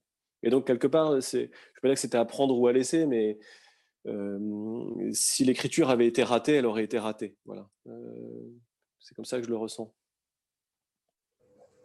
Alicia? Alors moi j'ai une, autre question euh, qui concerne le, enfin qui, qui, s'adresse plus aux chroniqueurs, euh, aux chroniques, pardon, enfin à la personne qui écrit des chroniques judiciaires. Je vais y arriver. Euh, je, trouve qu'il y a beaucoup de personnes qui sont fondamentalement bonnes dans le, dans le roman, que ce soit Pete, Maria, la maîtresse, même les gendarmes au final. mais malgré tout, quand on arrive au procès des, des, parents, enfin je ne spoil pas vraiment, il y a quand même un un double discours de la victime qui est finalement aussi quelque part accusée euh, de, quelque chose, voilà, euh, sans, trop en dévoiler. Est-ce que ça c'est quelque chose que vous voyez souvent? C'est d'actualité, hein, c'est un sujet, euh, l'inceste, etc. est quand même voilà, un, sujet assez lourd en ce moment. Est-ce que c'est quelque chose que vous avez vu vous dans, les procès, etc. auxquels vous avez assisté? Oui, ça c'est enfin, c'est extrêmement difficile d'être une victime en fait. Euh, euh, et, je pense que c'est quelque chose qui marque aussi, qui fait qu'on a envie de donner de la voix euh, à des gens qui sont victimes et, aussi à des gens qui peuvent être accusés. Enfin, on a l'impression que toutes les voix manquent un peu. Un, un procès, c'est un événement qui est d'abord euh, comment dire, qui est protégé par un cadre technique, il y a une procédure, il y a des rites, euh, c'est extrêmement ritualisé un procès. Mais en même temps, euh, le, fait que ce soit hyper ritualisé, ça suffit pas à absorber toute la charge humaine euh, qu'il peut y avoir. Et donc il y a toutes ces choses qui débordent. Et parmi les choses qui débordent, il y a effectivement la situation des, gens qui sont toujours dans cette double posture. Ça peut être aussi des témoins hein, qui sont un peu mis en, question d'une manière un peu violente. Mais il y a toujours des gens qui se sentent c'est encore plus difficile quand c'est une victime, effectivement. Le, le, des gens qui vivent des choses extrêmement difficiles et, il, y a, pourtant beaucoup de douceur hein, par moment dans, les, les, la manière dont on, on, considère les victimes, mais c'est presque impossible de les, les faire exister parce que c'est pas leur procès, c'est le procès d'un accusé, c'est le procès de quelqu'un qui leur a fait du mal. Et donc le, leur place, elle, est, garantie par la procédure, mais euh, au point de vue humain, elle est, elle est pas là. Donc c'est très frustrant pour les victimes, c'est très difficile pour les victimes de, trouver une place euh, dans un procès. Je, rebondis sur, sur cette question, Dimitri. Euh, ça fait plusieurs fois d'ailleurs que vous parlez de Duke euh, uniquement en tant que coupable. Euh, pour beaucoup d'entre nous, je pense, on s'est attaché à lui, on s'est beaucoup attaché à lui. et j'ai l'impression qu'on nommait le fait qu'il soit grandement victime. Est-ce que cette dichotomie-là, elle n'est pas, elle est pas aussi est-ce que vous n'avez pas voulu tout simplement nous faire prendre parti inconsciemment euh, pour l'une ou l'autre façade de, sa personnalité? Non, je pense pas. Là, c'est peut-être parce qu'on a, c'est dans la manière de, enfin, c'est peut-être les circonstances de la discussion qui font que euh, j'ai parlé du fait qu'il avait commis des choses parce que j'ai l'impression qu'on est plus facilement euh, heurté par ce que les gens commettent que par ce que les gens vivent, mais c'est peut-être un présupposé qui n'est pas, euh, est pas adéquat là pour le texte.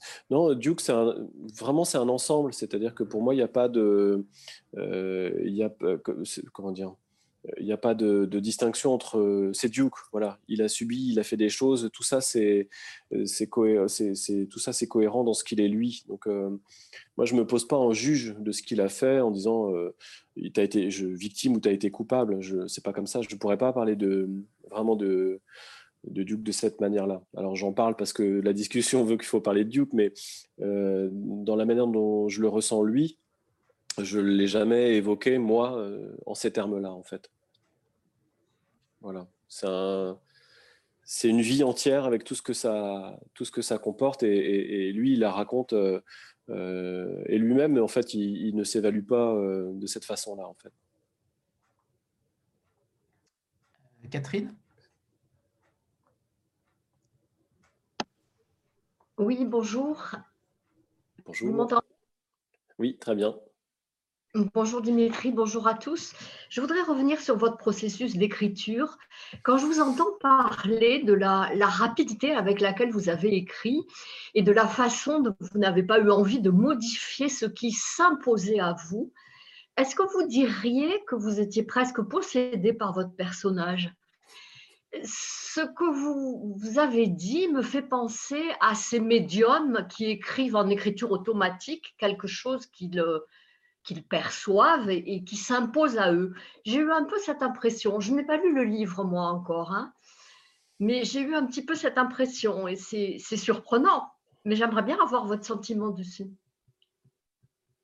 Après, comment dire, euh, c'est pas la médiumité ou ce, genre de choses-là. Je suis pas dans cette euh, posture-là du tout, mais euh, c'est très compliqué d'essayer de mettre des mots sur, sur un élan comme celui-là et, sur sur le, cette expérience d'être euh, euh, conduit par une langue aussi forte que celle-là dans l'écriture. C'est vraiment quelque chose qui, moi, m'a emporté. Donc, c'est un, une, une, une, énergie d'écriture, c'est un élan. c'est donc, je pense pas que Duke m'a.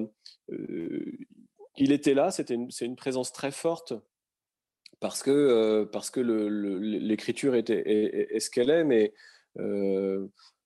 j'ai pas, pas d'expérience, il faudrait, il faudrait sans doute sonder. Vous avez entendu plein d'écrivains, plein de gens qui, qui, qui, parlent de leurs personnages. Il y a sans doute plein de façons d'être, d'être relié dans l'écriture à des personnages. Mmh. Là, c'est, quelqu'un qui arrive avec euh, une expérience de vie qui est tellement intense et tellement forte et, tellement chaotique que ça peut pas être neutre pour celui qui l'écrit de, de, de la raconter, cette, cette existence. Mais pour moi, le point d'ancrage, c'est sa langue à lui, c'est son parlement à Duke qui, fait toute la différence et qui, qui fait le, lien aussi entre lui et moi.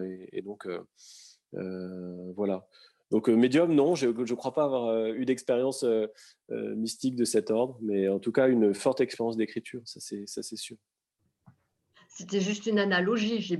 C'était J'ai bien compris. Une, image, hein, mais on a vraiment l'impression que vous étiez possédé par votre personnage.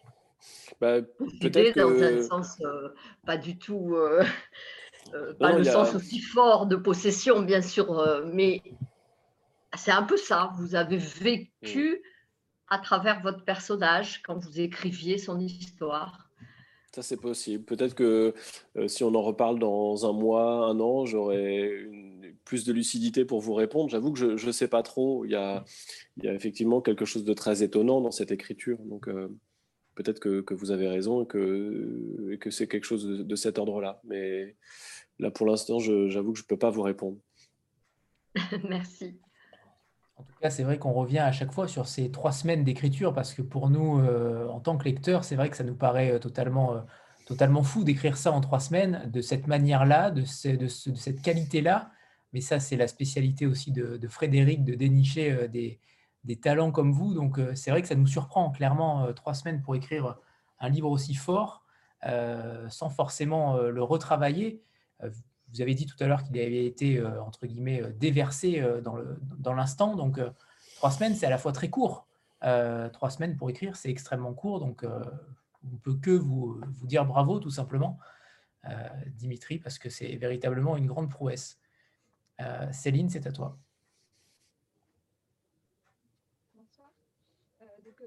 Alors, on ne t'entend pas énormément. Il faut juste augmenter le micro.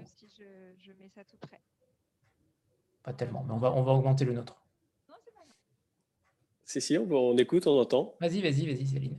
Non, mais sinon, je, l'écris, c'est pas grave. En fait, c'était juste pour dire que donc j'ai lu votre roman euh, euh, ce week-end. Euh, je trouve qu'on ressent parfaitement l'urgence d'écrire que vous évoquez, puisque personnellement, mais je sais qu'on est plusieurs dans ce cas-là, on a aussi eu l'urgence de le lire, c'est-à-dire qu'on a tous été incapables de mettre plus de 24 heures, je crois, à le lire. On avait à la fois envie que ça se finisse parce que c'est quasiment insoutenable et en même temps pas envie de quitter ce héros dont on sent bien que l'issue ne pourra pas être favorable. Euh, à l'inverse de ce que disait Anthony, par contre, euh, moi, j'arrive pas du tout, du tout à le voir comme un coupable. Il n'est vraiment que victime à mes yeux. Et j'ose, dans le panthéon des héros qui ont marqué ma culture littéraire ou cinématographique, petite culture, je m'emballe pas, j'ose le mettre entre le Momo de Romain Gary, comme disait Karine tout à l'heure, et le John Café de la ligne verte. Enfin, voilà, pour moi, il va vraiment prendre cette place-là dans, ma tête et dans mon cœur, sans doute. Et ma question, elle complète, elle complète ce qu'on vient d'évoquer. Vous dites que vous vous êtes laissé porter par ce style qui s'est imposé à vous et qui, a avancé. Donc pour la forme, très bien. Et je voulais savoir par rapport au fond, est-ce qu'en démarrant, vous aviez une idée du destin que vous alliez donner à Duke ou est-ce qu'au contraire, tout s'est fait aussi au fur et à mesure et quasiment les, les épisodes de sa vie se sont écrits les uns après les autres?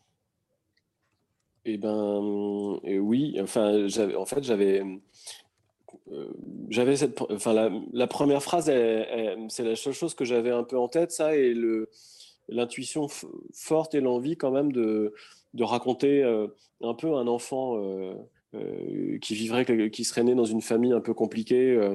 donc j'avais envie de raconter ça, c'est-à-dire que euh, ce que ça pouvait faire d'être un enfant qui, qui, vit des choses difficiles. Et hum, je ne savais pas quel niveau de difficulté, euh, mais je voulais raconter ça, un peu le, nid en fait. Moi, ma première intuition, c'est aussi celle du nid. Donc euh, je suis parti de cette première phrase, et puis de l'idée du nid, et puis tout est venu après. Mais je ne savais pas où j'allais aller avec Duke, je ne savais, pas, je savais pas vraiment ce, allait, ce qui allait lui arriver. Et donc c'était c'est aussi très intense pour moi et très particulier dans l'écriture d'arriver à des moments où il est, il est euh, quand, dans le, texte Dieu dit que voilà il hésite à, raconter la suite et qu'il a eu envie de tout arrêter etc je pense que c'est un moment où, moi aussi j'ai pas envie j'ai pas envie de raconter ça en fait c'est quelque chose et, en même temps euh, la, vérité de, de, Duke elle est là et elle est trop forte et donc euh, quelque part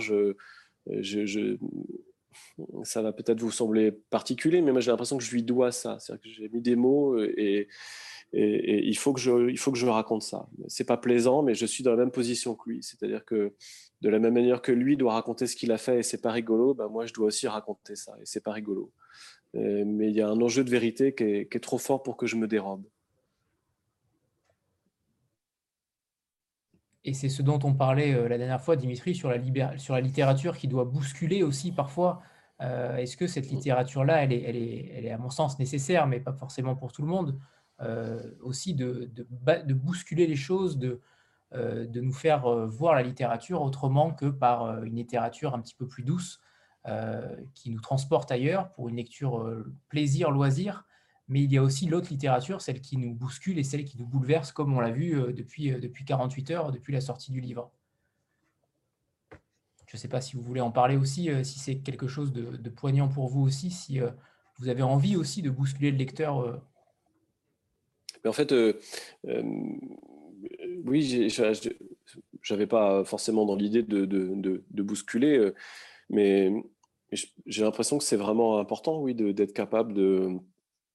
Il faut qu'il y ait de la place aussi pour ça, euh, et, peut-être qu'on a besoin d'être bouleversé par moments, même absolument bouleversé, et peut-être que c'est, on ne sait pas très bien comment le gérer parce que c'est des émotions qui sont assez extrêmes, qui sont, mais, peut-être que c'est, important et il y a des moments où on est, on est dans la légèreté et alors je dis ça en même temps, j'ai l'impression que Duke, il est aussi dans la légèreté, il a aussi sa manière, euh, euh, comme disait Stéphanie, d'être drôle, d'être... Euh, il, y a des moments où il, est un peu tout ça à la fois, donc il est un peu toutes les émotions en fait humaines.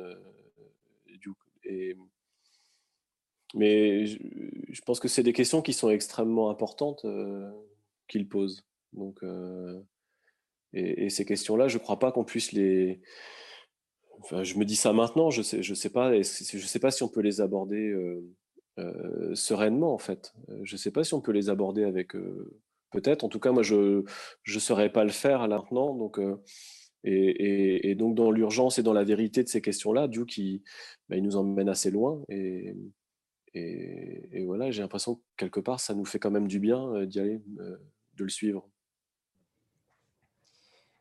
Karine? Karine est toujours surprise à chaque fois que je lui donne la parole. Non, mais j'ai cru que j'avais rebaissé la main. je suis désolée. Euh, on, parle d'humanité, on parle de, conditions humaines. Euh, j'avais envie de dire qu'à un moment, j'ai envie de parler d'animalité. Euh, parce que cet enfant, cet enfant, quelque part, est un animal, a des, des, réactions euh, animales. Est-ce que vous pouvez aborder ce sujet et, me dire si effectivement c'est quelque chose qui... Euh, on voit bien au départ, hein, quand même, là, c'est...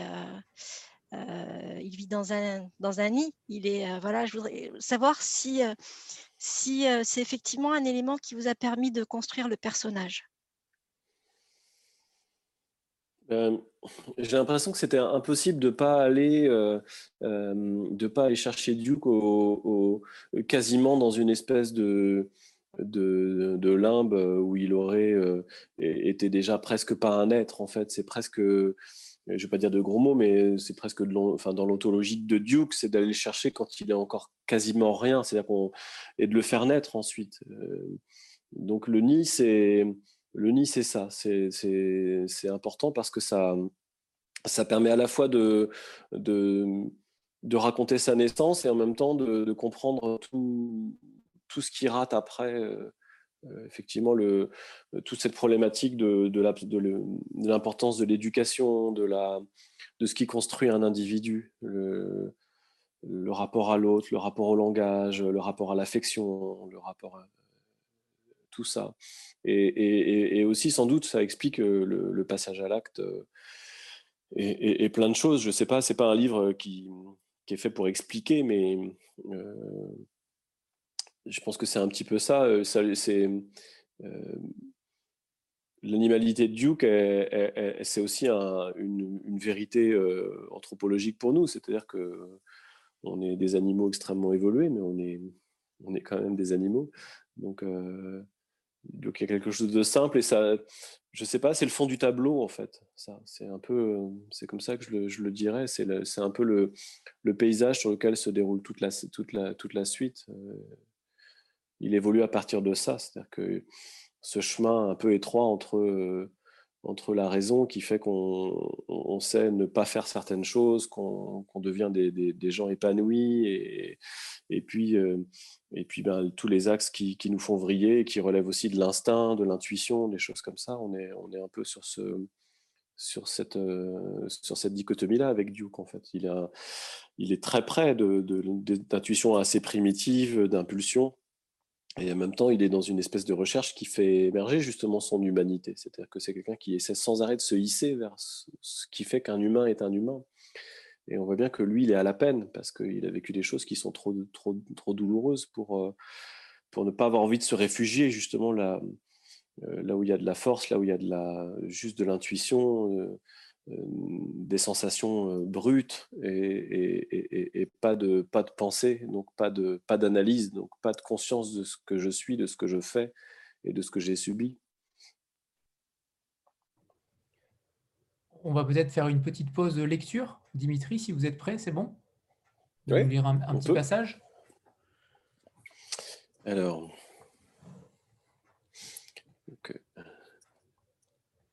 je retrouve.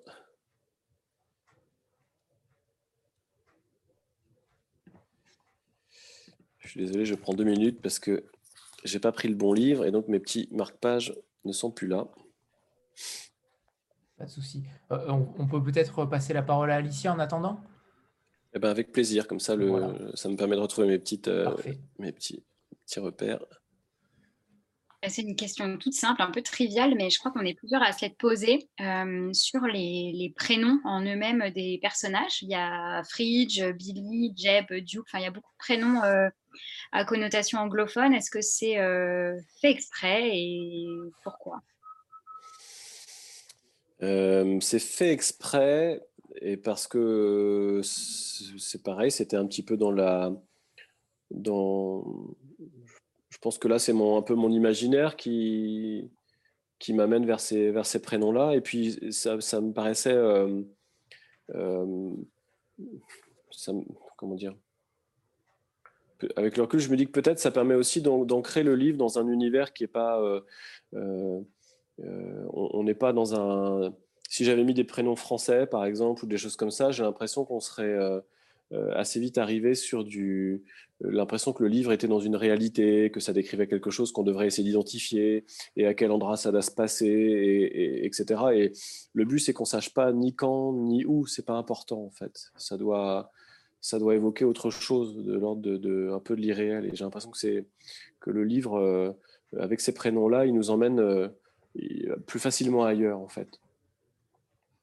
Et c'est vrai qu'on s'est beaucoup posé cette question-là aussi parce que euh, on avait envie de savoir, le lecteur euh, est souvent curieux et c'est vrai qu'on avait envie de savoir toutes ces, toutes ces choses-là, notamment euh, la localité par rapport à tous ces problèmes judiciaires, par rapport à, la peine de mort notamment, mais on en reparlera pour, pour ceux qui ont lu le livre à la fin, mais, c'est vrai qu'on s'est interrogé, on s'est beaucoup interrogé sur le choix des prénoms pour savoir si véritablement l'histoire se passait en France ou pas.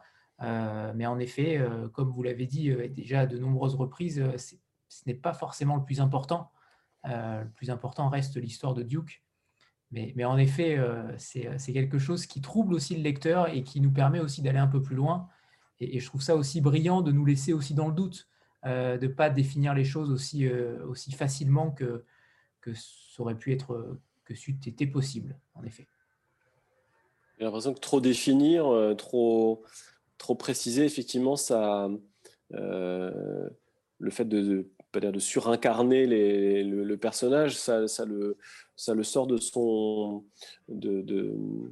Ça lui enlève de, pas de la puissance, mais en tout cas, ça donne l'impression que tout à coup, voilà, on est dans une euh, littérature du réel euh, stricte, alors que là, c'est pas ça. Il y a quelque chose euh, qui, qui doit rester un peu différent, qui doit rester un peu justement euh, désincarné au sens où on n'est pas, euh, on sait pas quel endroit, on nomme pas les villes, on ne sait pas où il vit, euh, on sait pas, on sait pas tout ça. Et, ça permet de se concentrer sur peut-être sur lui en fait. C'est lui qui parle, c'est sa voix et, peu importe, ça peut être n'importe où, c'est c'est vrai n'importe où. C'est vrai. on y va pour la lecture? On y va. Allez, super. Allez. Je ne me rendais pas compte que marcher quand on est dans ses pensées, ça emmène n'importe où. Et c'est exactement là où je suis allé. N'importe où.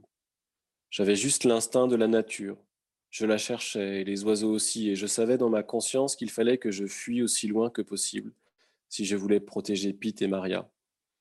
Un camion est passé, il a klaxonné et il s'est arrêté, il a dit Tu vas où? J'ai dit par là, et il a rigolé, et il a dit Moi aussi, tu veux que je t'avance? J'ai dit oui, et il m'a emmené, 100, 200, ou 1000 km plus loin, je ne sais pas. C'était un chauffeur gros mais musclé avec des peluches partout et il a dit c'est des cadeaux de mes enfants, tiens regarde, c'est eux. Et j'ai vu une photo. Il avait aussi des filles nues sur des affiches et ça ne me faisait rien. Il a dit tu peux regarder, vas-y, rince-toi l'œil. Je ne sais pas pourquoi il n'a posé aucune question, peut-être il avait juste besoin de compagnie. On a roulé longtemps et j'ai dormi. En me réveillant, Je lui ai demandé où était la plus belle nature. Il m'a dit chez moi en Lituanie, je voulais bien y aller.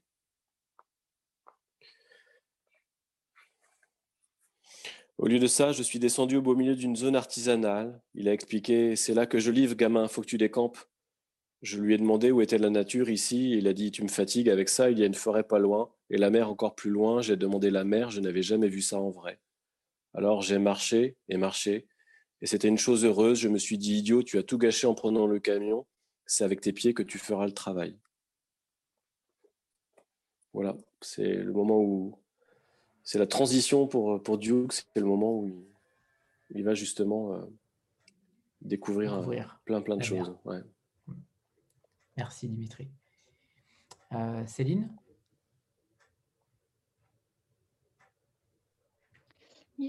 J'avais une autre question qui, par rapport à ce que vous disiez avant sur le fait qu'effectivement, on n'a pas euh, d'indication très claire sur le lieu géographique, sur le pays dans lequel ça pourrait se dérouler, parce que ça pourrait être partout. Est-ce que, parce que quand on constate l'échec du modèle familial, c'est plus un secret, l'échec du milieu scolaire, l'échec du, système social, du système judiciaire, du système médical, du système carcéral. Enfin voilà, il y a tous ces systèmes-là qui interviennent dans, la vie de Duke et qui n'apportent pas forcément le soutien ou l'aide dont il pourrait avoir. Est-ce qu'il y avait une volonté de, dénoncer aussi un petit peu ça, puisque vous en êtes témoin régulièrement, j'imagine, euh, que ce soit en France ou ailleurs? En fait, j'ai vraiment pas. En fait, euh, j'ai l'impression que c'est c'est une description. Euh, quand on quand on suit des procès, on, voit que c'est plein de gens qui essaient de bien faire. En fait, un peu chacun à leur manière.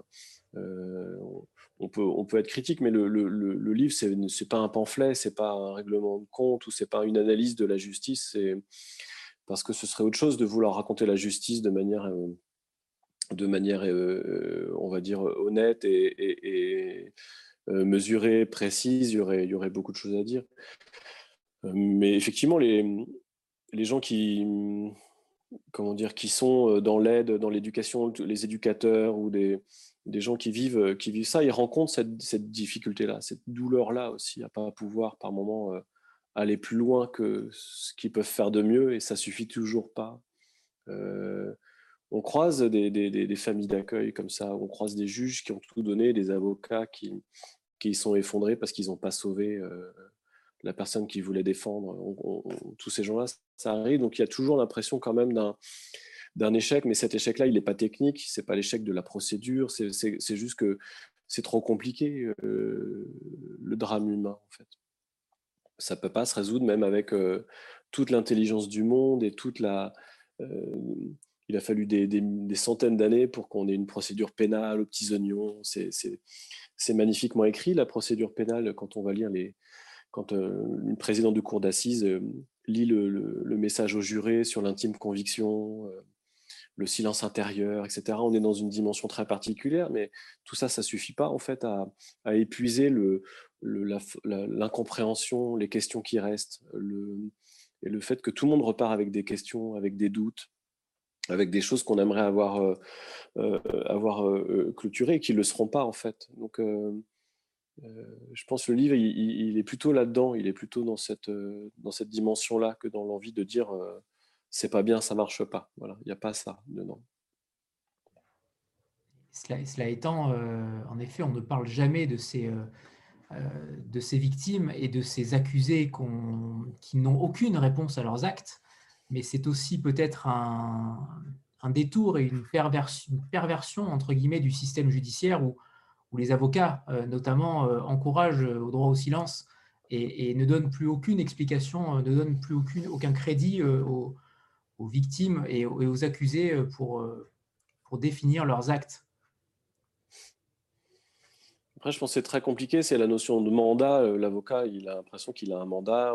Il discute aussi avec son client de qu'est-ce que vous voulez que je dise. Mais qu'est-ce qu'on peut dire? Il y a des avocats qui font un travail incroyablement difficile quand on, est avocat et qu'on doit défendre une mère infanticide. On a passé quatre ans à l'accompagner, à aller la voir en prison à essayer de la faire progresser dans son discours, dans sa conscience des faits, euh, avec des psys qui sont là ou pas là. Enfin, le, milieu carcéral à gérer en plus, c'est des choses qui sont extrêmement difficiles. C'est même c'est des missions impossibles en permanence. Donc, et, on a affaire à des gens effectivement qui souvent de toute manière ils peuvent pas verbaliser parce que soit ils arrivent ils arrivent parfois au procès, ils, sont sous médicaments parce que le stress de, l'audience est trop important. Donc, de toute manière, ils sont suivis, ils prennent des médicaments pour que ça se passe bien, ou alors ils ont des problématiques psychiatriques, donc ils sont déjà sous, sous médicaments. Il y a plein de choses comme ça. Et même quand on n'est pas sous médicaments, moi, ça m'a toujours paru incroyable de, voir quelqu'un dans un box comme ça qui est jugé, on décortique sa vie. il y a des gens qui viennent parler de vous, qui disent que vous, êtes, vous avez une personnalité comme ci, une personnalité comme ça, et on voit des gens qui sont là au milieu. C'est pas possible d'absorber ça, en fait, d'avoir l'impression qu'on parle de soi. Et en même temps, c'est souvent un moment qui est important pour les, accusés parce que c'est quand même une façon pour eux d'exister. Une fois qu'ils repartent en détention, ils ne sont plus rien. Il n'y a, plus d'enjeu, il n'y a plus rien. Ça y est, il y a 10, 15, 20 ans ou 3 ans à faire et, tout à coup, plus personne ne s'intéresse à vous. Il y a quand même dans le procès, le procès, c'est encore une manière de s'intéresser à quelqu'un. Et, et c'est un moment qui est très important. Et, et pour les gens, c'est difficile parce que c'est un moment où on s'intéresse à eux, mais ils savent qu'ils ne seront pas à la hauteur de ça. Et donc, pour être à la hauteur, bah, il y a ceux qui fanfaronnent, il y a ceux qui, euh, qui se taisent, et, et c'est jamais les bonnes réponses, c'est jamais la bonne façon d'être, en fait. Donc, euh, euh, je dis pas ça pour excuser. Il y a plein de gens qui font des choses horribles, c'est pas la question, mais dans, dans ce que ça fait d'être un accusé, c'est ça aussi. C'est de ne pas être à la hauteur euh, de ce qu'on attend de nous, euh, de ne pas être capable de dire pardon quand il faut, et quand on dit pardon, ça va pas parce que c'est pas assez sincère, et puis etc. Il y a plein de choses, c'est très compliqué. Et, on voit souvent les avocats font ce travail-là, parfois dans des plaidoiries, d'essayer de euh, simplement réhumaniser les gens qui sont là. Et ça, c'est un enjeu qui est, phénoménal. On dit souvent que le meilleur ennemi de, l'avocat, euh, c'est son client. Et, euh, et, en effet, c'est souvent le cas. Martine? Oui, bonsoir à tous, bonsoir Dimitri. Euh, moi, je voulais rebondir sur euh, la question d'Alicia tout à l'heure sur euh, les prénoms, où vous disiez que ces prénoms à consonance anglo-saxonne venaient de votre imaginaire. Et je voulais savoir justement quels quel livres, quels auteurs avaient nourri votre imaginaire de lecteur. C'est compliqué de répondre à cette question parce que j'ai l'impression qu'un imaginaire, ça se construit euh, ça se construit depuis la petite enfance, donc euh, il va falloir que je vous parle de tout ce que j'ai lu depuis, depuis que je suis petit, mais j'ai l'impression qu'il y a deux, il y a des, ouais, il y a des dimensions qui sont un, pardon? Non, petit ours brun ne comptera pas. Hein. On est d'accord. Mais euh, non, il y, a des, il y a des choses qui sont.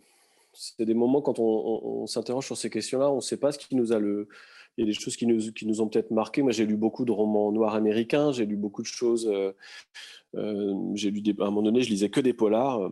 Et puis, euh, il y a des moments, je lisais que de la poésie. donc, il y, a, sans doute des choses qui m'ont marqué dans le, dans le langage de Virgile, de Chateaubriand ou de Lamartine, et puis, et puis après de, de McCarthy ou d'autres. Je ne sais, je sais pas dire ce qui, ce qui reste de tout ça. C'est compliqué. Mais, sans doute qu'effectivement, j'ai gardé un goût pour, euh, pour la manière dont les Américains nous racontent un peu les choses, euh, dont, ils, ont cette capacité de nous raconter des histoires, euh, et des histoires parfois sombres, et, et, d'aller, je ne vais pas parler du roman social parce que ce n'est pas le but, mais de raconter les gens à travers des histoires, de raconter un peu ce que c'est que l'être humain. Alors c'est peut-être le propre de la littérature en général, mais parfois c'est la poésie qui le fait le mieux et moi j'ai l'impression que je ne peux pas choisir en fait euh, et qu'il faut forcément de la poésie aussi et, c'est ce qui fait que Duke aussi parle comme ça je pense. C'est que si on enlève la poésie de, Duke il, manquerait quelque chose d'hyper important et, que le roman noir ou que le roman tout court euh, euh, ne restituerait pas autant aussi bien. Donc je pense qu'il faut tout ça ouais, pour faire pour finir par faire euh, le langage de Duke. Stéphanie? Oui, pour euh, rebondir sur ce que vous venez de dire, euh, même si ce n'était pas ma question initiale, mais par rapport à ce qui, ce qui, a fait de vous un, lecteur, ensuite un écrivain qui s'abreuve en fait à cette source. Moi, quand j'ai lu votre roman, j'ai J'ai pensé tout de suite au dernier jour d'un condamné parce que c'est aussi un journal et c'est un personnage qui va voilà, vers son destin tragique et qui s'avance, on sait très bien, vers quelque chose d'inéluctable. Et j'ai pensé aussi à, mmh, Enfin, voilà, enfin, enfin, j'ai pensé à plusieurs, hein, c'est sûr, aussi l'étranger avec le procès. Et est-ce que vous aviez est-ce que, alors j'ai déjà ma réponse plus ou moins parce que je pense que vous n'avez pas forcément eu conscience de vous inscrire dans cette lignée-là, mais maintenant avec du recul, que vous avez, est-ce que vous avez cette, cette impression en fait bah, d'avoir apporté votre pierre à l'édifice par rapport à cette littérature qui qui essaie de montrer comment les hommes jugent les autres hommes ou bien comment à un moment donné un personnage se retrouve euh, voilà, face, euh, face à ce qu'il a fait et, euh, et comment il essaie de trouver une forme de rédemption? Ce qu'il a fait et ce qu'il a subi. Ouais, Peut-être c'est une manière un peu extrême avec Duke d'essayer de, de, de, savoir ce qui peut rester effectivement de, de nous à la fin quand on, qu'est-ce qu'on laisse de nous dans toutes les mauvaises choses qu'on a pu faire et puis les bonnes euh, Est-ce qu'il y a une addition qu'on peut faire Et puis on, pourrait dire, bah voilà, euh, oups, euh, Duke, il est quand même obsédé par cette idée-là que le démon puisse pas lui, lui survivre et que, et que ce qui reste soit du bon, en fait, qu'il n'y ait pas de mal dans le monde. Et effectivement, avec ces questions-là, il est ballotté entre des institutions, entre des choses, entre des préoccupations humaines qui éclate tout ça dans plein de dimensions qu'il ne maîtrise pas du tout. Après, euh, euh, oui, j'ai pas. Euh, enfin, j'ai l'impression que c'est important d'interroger ça, la manière dont on se juge nous les uns et les autres, et jusqu'où on va dans le, jusqu'où on va dans le, dans l'empathie, jusqu'où on va dans le, dans la tolérance, et jusqu'où on va dans l'absorption de ça, et comment on fabrique aussi nous socialement des, des des gens qui dérapent. Euh, je pense qu'il y a toutes ces questions-là. Et le, la littérature, c'est un lieu euh, euh, bah, qui, qui, qui, abrite et qui propulse ces, ces, ces, interrogations de manière beaucoup plus vivante ou peut-être plus, plus forte que quand c'est dans l'essai, parce que bon, l'essai, il a sa place aussi, mais là, tout à coup, c'est voilà, c'est incarné dans une personne à laquelle on peut s'identifier. Donc, donc oui, moi j'aime bien cette, cette littérature-là, effectivement. Ouais.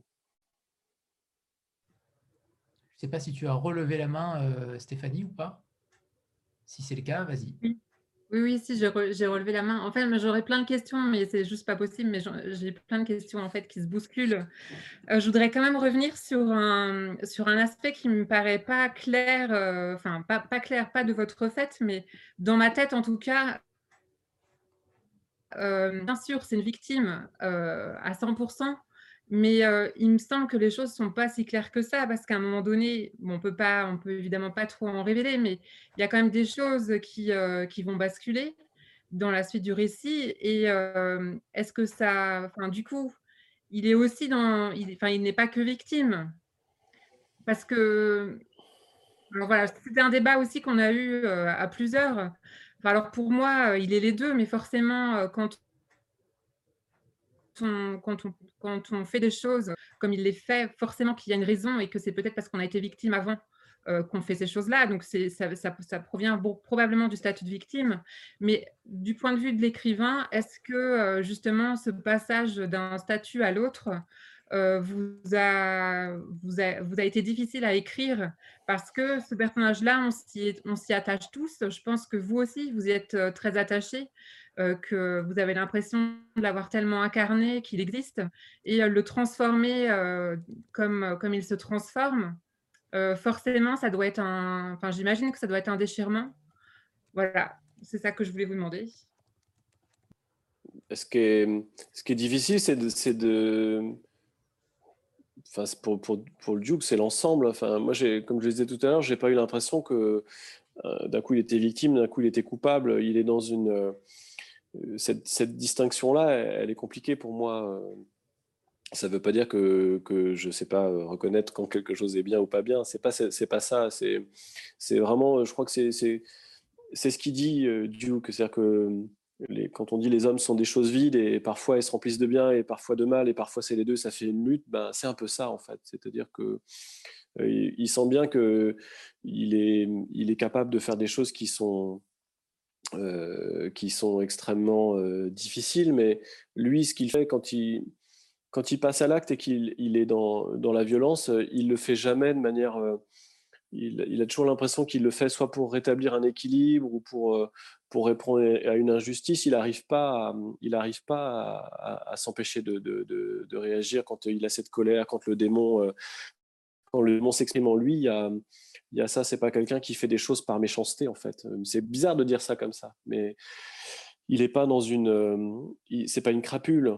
Euh, c'est pas euh, c'est pas quelqu'un qui manque de morale en fait. Il sait très bien ce qui se passe, mais il a l'impression que ben il y a le démon déjà qui est son héritage et en plus euh, il y a des moments où il est il est obligé de faire les choses parce que s'il les fait pas, il a l'impression que il doit renoncer à trop de choses et ce serait trop dur de renoncer à tout ça. Donc il voilà, il est c'est vraiment le, le, le, le fatum à, à l'ancienne en fait.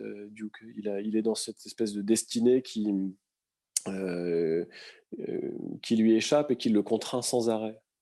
Et par moment, quand il fait des choix, bah, c'est parce qu'il a l'impression qu'il le, doit, il veut le faire pour protéger les gens. Par exemple, il a, il a cette, euh, il, le dit souvent, il veut protéger sa sœur, après il veut protéger Billy, et donc il, il, est déjà pas capable de s'occuper de lui-même, mais il veut quand même protéger les autres. Donc il y a un altruisme chez lui qui est naïf et qui est, voilà, mais sauf que ça se passe pas comme ça devrait se passer. J'allais y venir justement sur ce côté protecteur. Euh, clairement, c'est euh, c'est cette différence-là qui est assez folle euh, en lui. C'est que vous l'avez très bien dit, j'ai même besoin de, rien rajouter. Je ne rajouterai rien. Vous l'avez parfaitement dit. on va peut-être faire une petite photo avant de passer à la suite pour la deuxième partie de soirée pour ceux qui ont lu le livre. Je vois que tout le monde s'affaire pour la petite photo de groupe, donc préparez-vous. Je ne sais pas si Frédéric en parlait. Non, Dimitri s'est déconnecté. C'est bon. Non, je suis là. C'est bon. 3, 2, 1. J'attends Frédéric, c'est bon. Super. Léa, Léa c'est bon? Voilà, parfait. Super. Euh, merci. Alors, on va passer à la deuxième partie de soirée. C'est la première fois qu'on fait ça, donc euh, on, va, on, va, on va tester le principe même. Euh, c'est d'aller un peu plus loin, donc, euh, et pour ceux qui ont lu le livre, euh, de poser les questions par rapport à la fin du livre, qui forcément a interrogé énormément de monde, ce qui a fait fuir Dimitri, donc au passage, en parallèle. J'arrive, j'arrive. c'est que normalement, on fournit un plateau repas hein, quand même. je, risque d'avoir. Il fallait que je recharge le. Donc, je vais passer sur. Est-ce que vous m'entendez comme ça? C'est un petit peu de loin, mais ça devrait être bon. Ça devrait être bon. Donc, merci. Bonne soirée à tous et merci euh, pour cette rencontre, c'était super. Merci à tous, à tous ceux qui, euh, n'ont pas encore lu le livre, mais qui euh, vont sûrement le faire dans les, dans les jours à venir. Et donc, on va rester avec tous ceux qui ont lu le livre pour éviter de, de divulgacher la fin. J'attends que tout le monde soit parti, mais ça devrait être, ça devrait être bon. Alors, Dimitri, sur cette fin euh, qui a fait euh, beaucoup parler entre nous, en tout cas. comment l'aborder? C'est-à-dire que beaucoup ont essayé d'y voir une fin absolue, quelque chose de, cartésien en tout cas. Est-ce que vous aviez un, comment dire, une, une, idée particulière de la fin? Est-ce que la fin s'est construite au fil du récit ou au contraire, elle est venue, elle est venue entre guillemets ponctuer l'écriture? Qu'est-ce qui a fait que cette fin-là est cette fin-là, tout simplement? Euh, La fin, en fait. Alors vous me dites, hein, si jamais euh, c'est vraiment trop difficile de m'entendre, j'ai une, autre solution. Non, c'est parfait. C'est parfait. Euh, la, difficulté, c'est. Comment dire? C'est très compliqué hein, quand on, écrit et qu'on a un personnage comme ça qui est aussi fort, etc., de, de, se demander comment on va pouvoir le laisser sur un, sur un point final. Et, et c'est Duke qui avait la réponse, c'est-à-dire que euh, la seule manière pour lui, euh, euh, pour que le, démon ne lui survive pas, c'est que lui-même ne survive pas. Et, il veut être sûr que, que le démon s'éteigne avec lui. Et, et, dans le comment dire, il fallait aller au bout de, de l'apaisement métaphysique en fait dans ce livre. C'est, je pense que c'est ça l'idée en fait. Euh, j'ai pas encore forcément toutes les clés moi-même, hein, je vous rassure, mais j'ai l'impression que en, y repensant, c'est un petit peu ça. Il faut, que, il faut aller au bout de ça. Et donc, ça ne peut passer que par la fin de Duke aussi.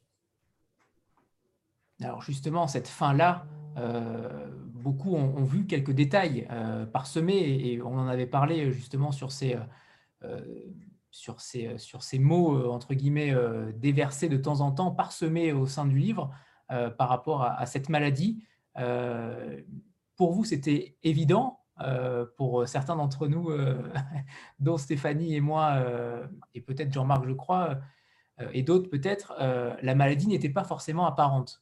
Est-ce que cette volonté-là était... pour moi, la maladie, en réalité, la maladie était totalement psychique. Il voulait se libérer de ce démon-là, il voulait enlever cette emprise-là et donc partir euh, de lui-même. Je ne sais pas comment, je n'ai même pas réussi à trouver une réponse, mais en tout cas, il n'y avait pas de... Certains y ont vu un refus aux soins, par exemple. Euh, d'autres y ont vu... Euh, aidez-moi, je ne sais plus ce que vous disiez, mais, mais la, majorité, en tout cas, pensait à un refus de soins, tout simplement, et donc de partir en refusant d'avoir un traitement. Certains ont parlé de cancer, par exemple. Oui, on peut imaginer il y a vraiment, euh, je pense qu'il y a ça, cette, euh, le, refus de soins, c'est-à-dire qu'il ne veut pas être aidé parce que euh, l'aider lui, c'est aider le démon en fait. Donc il va au bout de tout ce qui lui arrive, il accepte tout ce qui lui arrive et, et, et parce qu'il il veut, il veut que le démon endure quelque chose et, il veut être sûr que le, que le démon, c'est sa seule obsession, c'est c'est important que ce soit quelqu'un qui, soit face à sa propre mort parce qu'il est obligé de, se poser des questions que seul quelqu'un qui est face à la mort euh, proche peut se poser. Sinon, il pourrait encore se dire, bon, euh, ok, je m'inquiète pour ce que va devenir mon âme, mais j'ai encore 50 ans devant moi. Lui, il n'a pas ça. Donc, euh, il est obligé de, se dire, bon, c'est urgent que je fasse le point sur moi et que, j'essaie de résoudre ce, mystère absolu et ce, cette obsession que j'ai de savoir si je suis passé dans ce monde pour rien, si je vais laisser quelque chose d'un peu, positif. Et effectivement, il est dans un, combat absolu contre le mal, en fait. Euh, c'est ça. Et, il veut pas, euh, il veut pas qu'on aide son démon. Donc voilà. Donc effectivement, il refuse le soin, il refuse qu'on qu'on apaise ses souffrances parce que euh, dans sa pensée à lui, qui est peut-être devenue obscure, qui est peut-être devenue un peu, particulière, quand lui souffre, le, démon souffre et il a besoin de ça. Il a besoin que le, le démon, on pourrait le dire un peu vulgairement, s'en prenne plein la figure. Quoi et, il est content et il veut pas l'épargner du tout en fait. Donc c'est pour ça qu'il est dans cette une sorte de masochisme. C'est pas du masochisme, hein. je pense que c'est une attitude qui est très qui est, très profonde humainement. C'est-à-dire qu'il est la seule manière de se débarrasser de la partie la plus sombre qui est en lui, c'est ça. C'est comme ça qu'il le ressent. Voilà parce qu'il sent bien que sinon il peut pas, il peut pas, il peut pas se détacher de ça en fait. Il peut pas, euh, il pourra pas supprimer cette partie-là avant de mourir. Et donc du coup, il va au bout d'une souffrance intérieure, sans doute très, très lointaine, très profonde, pour se débarrasser de, du mal qu'il y a en lui. Je pense que c'est comme ça qu'il qu'il l'explique dans, dans, ces quelques mots. Alicia est en train de chercher les détails. Euh, Stéphanie Oui, alors c'est bien ça ce que j'ai compris, en fait, qu'il essaye de, de, tuer le démon qui est en lui euh, et de ne lui laisser aucune chance, en fait, euh, de, de vivre, de, de, survivre. Mais euh, pour, pour, autant, c'est pas. Enfin, pour moi, c'était plus un, un, mal intérieur, en fait, un, un mal intérieur qui l'a rongé depuis son enfance jusqu'à jusqu'à la fin. Et il n'y avait pas forcément besoin que ce soit une maladie euh, physique. Parce que le mal, il est déjà, euh, enfin, le traumatisme est déjà tellement important que de toute façon, il est complètement abîmé et déjà, déjà détruit. Et alors, avec Anthony, on, on avait cherché, mais on, avait, bon, évidemment, il y a des références à des médicaments, des choses comme ça, mais je, enfin, moi, j'avais pas trouvé que c'était absolument essentiel d'imaginer que c'était euh, un mal physique comme un cancer ou autre. Non, parce qu'en fait, le mal, il est déjà D'ailleurs, euh, juste, euh, je précise juste, effectivement, c'est tellement pas essentiel que de toute manière, c'est pas écrit dans le, dans le livre. C'est-à-dire que j'ai l'impression que si dans l'écriture le, doute subsiste, c'est qu'effectivement l'intérêt, c'est pas vraiment de savoir s'il a un cancer ou pas un cancer, ou si s'il est fragile d'un point de vue cardiaque ou autre. Effectivement, pour moi, tout ça, c'est ça relève presque des contingences du même, au même titre que le nom des villes ou des choses comme ça. C'est pas important en fait. L'important, c'est qu'on sache juste que c'est quelqu'un qui fait face à, à, son destin de manière absolue, en fait, et que, et que du coup, il n'a aucun échappatoire. Et que c'est parce qu'il n'a aucun échappatoire qu'il est, euh, qu'il est obligé de, de, ben de, de, vivre ses, ses, de faire retour sur lui-même et de, de, vivre aussi ces choses extrêmement éprouvantes. Mais il y avait un doute par rapport à. Pardon. Excuse-moi. Oui, je disais que pour nous, c'était. Pardon, vas-y, vas-y. Non, vas-y en fait, dans les messages privés que vous avez donnés, que vous avez, comme vous avez, euh, vous avez un peu euh, échangé avec Anthony et vous lui aviez euh, donné comme réponse qu'il y avait quand même, y avait quand même une dimension, enfin une maladie. Et du coup, nous, on a vraiment cherché après parce qu'on s'est dit, bah, on ne l'a pas vu, la maladie physique. Et donc, c'est ça aussi qui nous a peut-être mis un doute. Et certains l'ont vu, cette maladie physique. Alors, bien sûr, ce n'est pas important, mais il y a plein de choses comme ça dans, dans votre roman qui nous ont interrogés, qui nous ont fait chercher. on est parti vraiment faire des enquêtes très précises. Et alors, tout le monde a raison, tout le monde a tort. À la limite, peu importe. Mais voilà, il faut vraiment que vous le sachiez parce que bah, vous allez sans doute avoir des questions d'autres lecteurs qui, qui vont s'interroger de la même façon. Donc en fait, il n'y a pas vraiment de réponse, on est d'accord, c'est pas important, euh, c'est pas c'est pas forcément ça le plus important. Mais par contre, je rajoute, je, rajoute pardon Dimitri, c'est que pour nous en tant que lecteurs, c'est important aussi de, de savoir parce qu'on s'attache, on s'attache tout simplement à, ce personnage-là et, euh, et, c'est terriblement euh, émouvant aussi de savoir comment finit aussi le livre. Clairement, même s'il n'y a pas forcément de d'issue possible, mais en tant que lecteur, euh, c'est terriblement important pour nous. en fait, euh, euh, pour moi, les, indices du livre étaient, plutôt clairs, c'est-à-dire sur effectivement le fait que c'est quelqu'un qui, souffre d'un mal qui le ronge et, qui en plus va mourir de, quelque chose qui est de l'ordre de la, de la maladie. Après, c'est intéressant qu'il puisse y avoir effectivement ces, euh, peut-être ces interprétations. On avait évoqué, je sais que dans nos discussions, on a parlé aussi de la question de la peine capitale, parce que le, fait d'indiquer qu'on ne sait pas s'il va être condamné à perpétuité ou à la, ou à la peine capitale, on se dit, bah mince, effectivement, on est où euh, mais, mais je pense que ça, c'était important, pas pour désigner une réalité, en fait, c'est important pour désigner autre chose. Jean-Marc? Oui, euh, effectivement, on a vu, on a, on a énormément conversé pendant, pendant tout le week-end et, et, et, en fait, c'est pas vrai, il n'y a pas plusieurs vérités, il n'y en a qu'une. Hein, c'est celle que je défends. Mais, non, plus sérieusement, finalement, ça. Ah, on t'entend plus, Jean-Marc. Ça vous embête qu'on puisse savoir. Euh,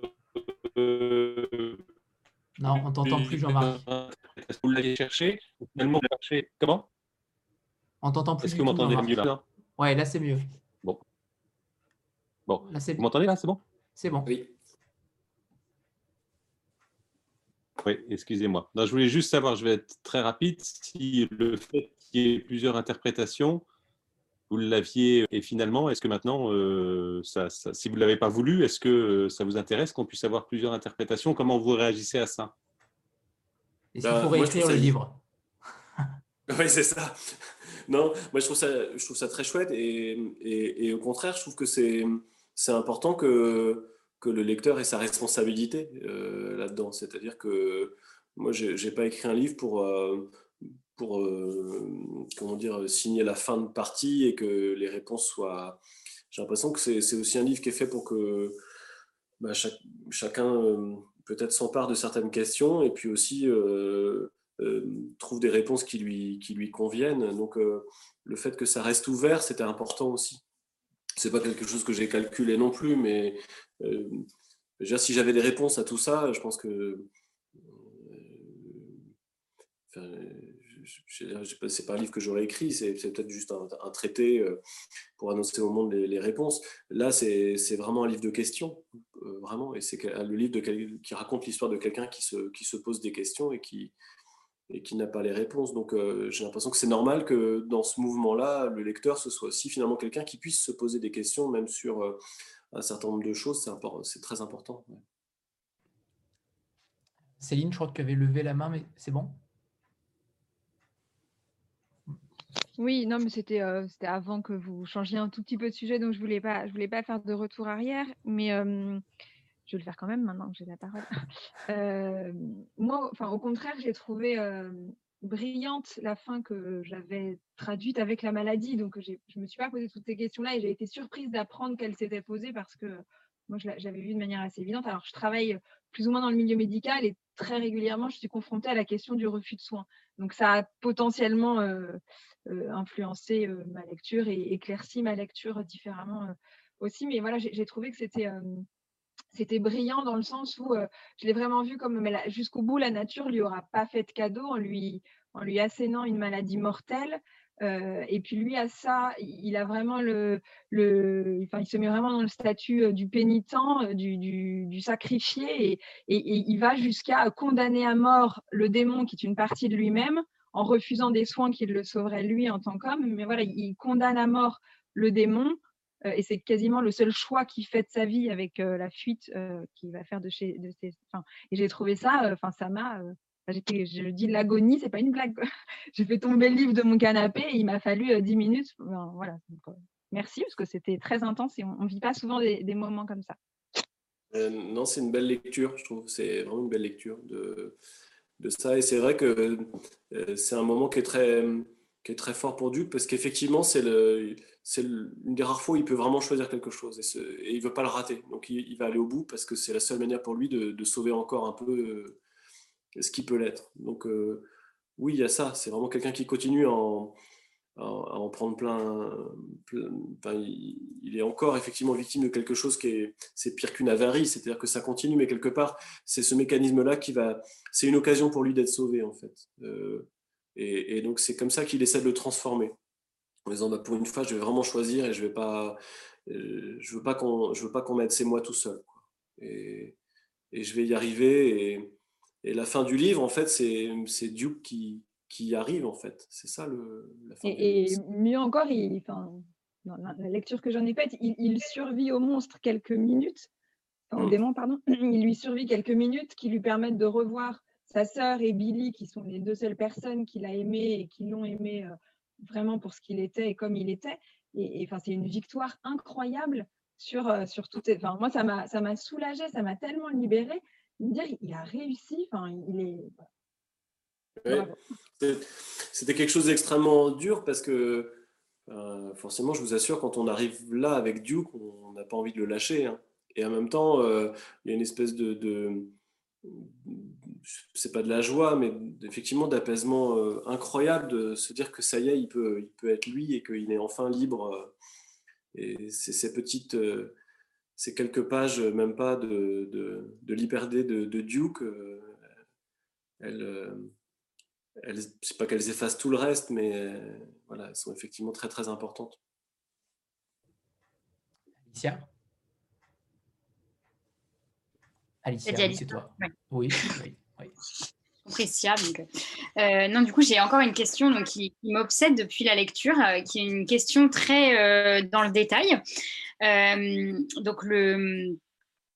donc, c'est un secret pour personne. Le blond, du coup, se fait tuer par, par Duke et ses yeux sont donnés à manger aux chiens.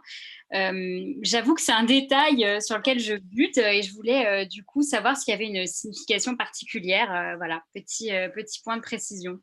Merci. ça, c'est un. Quand on parlait tout à l'heure d'exutoire, c'est un des. C'est un.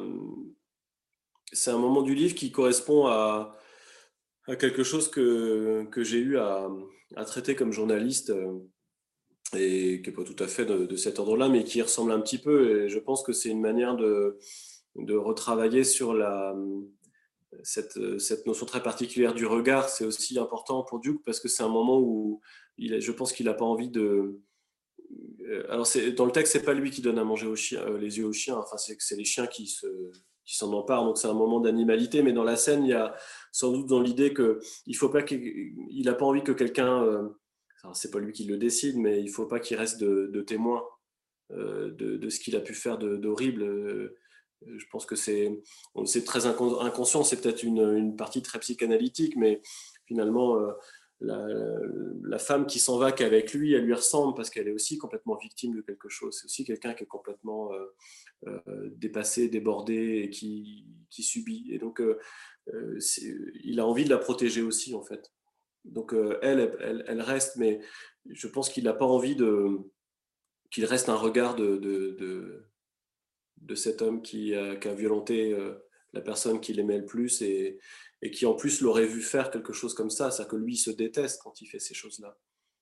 Et donc, euh, s'il restait ne serait-ce que l'idée d'un regard du blond sur lui qui contiendrait le crime, je pense qu'il ne le supporterait pas. Amandine? Alors oui, moi je me, disais que c'est vrai que tout au long, euh, Duke se, se, bat contre le démon, il essaye justement de, de, de pas, par exemple, il renonce à, à, prendre de la drogue ou de fumer pour, en pensant que peut-être le démon risque de revenir. Et je me suis dit qu'il y avait plusieurs moments en fait où il aurait pu, euh, il aurait pu, euh, par exemple, euh, se suicider en même temps que, Billy. Il y a plusieurs moments où la mort était assez proche, même quand il essaye de, de mettre le feu et qui après qu'il est à l'hôpital, il dit qu'il n'y a qu'une seule partie du démon qui est, qui est qui, est touché alors qu'il aurait aimé que finalement le démon soit touché entièrement. Alors euh, j'ai vu plusieurs fois ça arriver, c'est vrai que la fin est très bien trouvée, mais c'est je me suis demandé finalement pourquoi oui à ce, à ce moment-là et pas avant. C'est vrai que c'est très bien Parce que je pense que ce qui est important, c'est ça, c'est le moment où lui fait ce choix qui est fondamental, c'est-à-dire le choix de, de s'occuper du démon en étant, en étant vivant. Il, comme s'il comprenait que en mettant fin à ses jours, il n'est pas sûr que le démon lui survive pas et continue à exister d'une autre manière et à se transmettre, etc. Il veut être sûr qu'il soit mort avant de lui-même mourir. Et donc il ne peut pas se suicider, en fait. Parce qu'il a besoin d'aller au bout de quelque chose de, très différent. Et, s'il se jette du pont, s'il se tue, ça ne résout rien pour lui, en fait. Et je pense qu'il a cette intuition-là qui est très forte. Il est obligé de, de prendre un chemin différent pour aller au bout de son démon. Donc le suicide est totalement écarté. On est d'accord. Cette thèse-là est totalement écartée. Euh, ce qui peut d'ailleurs, ça a fait débat aussi notamment sur cette différence entre suicide et, euh, refus de soins. Euh, le débat peut aussi être posé dans, dans ces termes-là, mais en tous les cas, on a certaines réponses ce soir. Karine? Euh, oui, bah, en fait, euh, j'ai vécu la fin du roman et même ça commence avant la fin, comme Céline en fait. Euh, et puis, c'est une libération. J'ai vécu ça comme une libération. Et pour lui et pour le lecteur, il y a un tel attachement à cet enfant euh, à cette victime. Pour moi, c'est qu'une victime. Euh, il est victime euh, de sa naissance, il est victime de, de la société, il est victime. et, et, et cette libération, en fait, et, je l'ai trouvée majestueuse. Et il y a juste eu un moment, en fait, où j'ai une grosse culture cinématographique et pas forcément que des grands films, mais, des films qui m'ont marqué. Et la, mort du démon m'a fait penser à Terminator, à la mort de Terminator. Ça a été un moment très jouissif pour moi en fait. j'ai eu les images en même temps et j'ai trouvé ça, j'ai trouvé effectivement que tout était vraiment bien alors je ne peux pas dire mener, mais emmener. Je, euh, j'ai trouvé cette fin euh, ouais, comme une libération. Moi, franchement, c'était le fameux point final qu'il me fallait. c'est très chouette, je ne sais même pas. Mais je pense qu'effectivement, il y avait... c'était impossible de. Voilà, la fin, c'est pas quelque chose que j'ai calculé, c'est-à-dire que c'est venu aussi dans, dans cette impression de nécessité, que c'était ça, euh, qui, était le mieux pour, pour Duke. C'est-à-dire que on pouvait imaginer des fins beaucoup plus austères, plus sordides, des fins où, pourquoi pas, le démon gagne, et, etc. Mais pour, euh, pour lui, pour ce qu'il avait vécu, c'était c'était pas possible de, que ce soit pas Duke qui, qui s'en sorte à la fin et, quelque part un peu nous avec. C'est-à-dire qu'il y, a cette idée que sa victoire à lui, elle nous, elle nous dit quelque chose. Je ne sais pas quoi dans l'absolu complètement, mais j'ai l'impression que c'est quand même important aussi pour, euh, pour ce que nous, on peut, on peut se poser comme question et voilà, ce qu'on peut rencontrer comme, comme difficulté, comme problème. Alors, est-ce que quelqu'un a une, peut-être une dernière question? Euh, Parce que là, évidemment, j'aimerais j'aimerais euh, continuer comme ça toute la nuit, mais je pense que tout le monde a faim. Et, Frédéric, le premier, je le vois si personne n'a d'autres questions, on, va se, quitter là à grand regret parce que je pense qu'on pourrait en parler pendant des, mois et des mois, tant le roman a été euh, important, mais peut-être laisser la parole à Léa aussi. Je sais que ce roman a été... Euh, tu, as, fait les gros yeux, Léa, je t'ai vu, mais, mais euh, je sais que le roman a été important pour toi aussi, donc je pense qu'on peut t'écouter là-dessus aussi. Bah, là, il y a quand même déjà énormément de choses qui ont été dites ce soir, voire même tout a été dit, même des choses auxquelles j'avais jamais pu penser. Euh, donc oui, oui, ce livre, moi, euh, bah, comme pour vous, hein, m'a fait vraiment un effet. Euh, j'avais à la fois peur de travailler dessus et à la fois j'en avais très très envie, comme j'en avais jamais eu envie pour un livre du tripode, quoi, presque. Donc très tôt, j'ai eu envie d'en parler, de trouver les mots pour en parler, de pouvoir dire à quel point il était lumineux, sans omettre aussi que bah voilà, fallait aussi s'accrocher et, prévenir euh, les, lecteurs que, que, ça allait peut-être être un peu dur à certains moments. Donc, euh, donc non, moi, ça reste un des, des, plus beaux livres, je pense, que j'ai lu en 2020. Mais Dimitri le sait, je lui ai déjà dit. Et quand on sait, moi, ce qui me fascine vraiment sur ce livre, c'est quand on sait que Dimitri euh, bah, fréquente les tribunaux, est passé, a fait le choix de passer de, du journalisme à la fiction pour dire quelque chose qu'il n'arrivait pas à dire dans juste euh, le fait de raconter une réalité. Moi, c'est ça qui m'a, qui m'a, je pense, bouleversé presque plus que le texte. Quoi. C'est dit. Jean-Marc?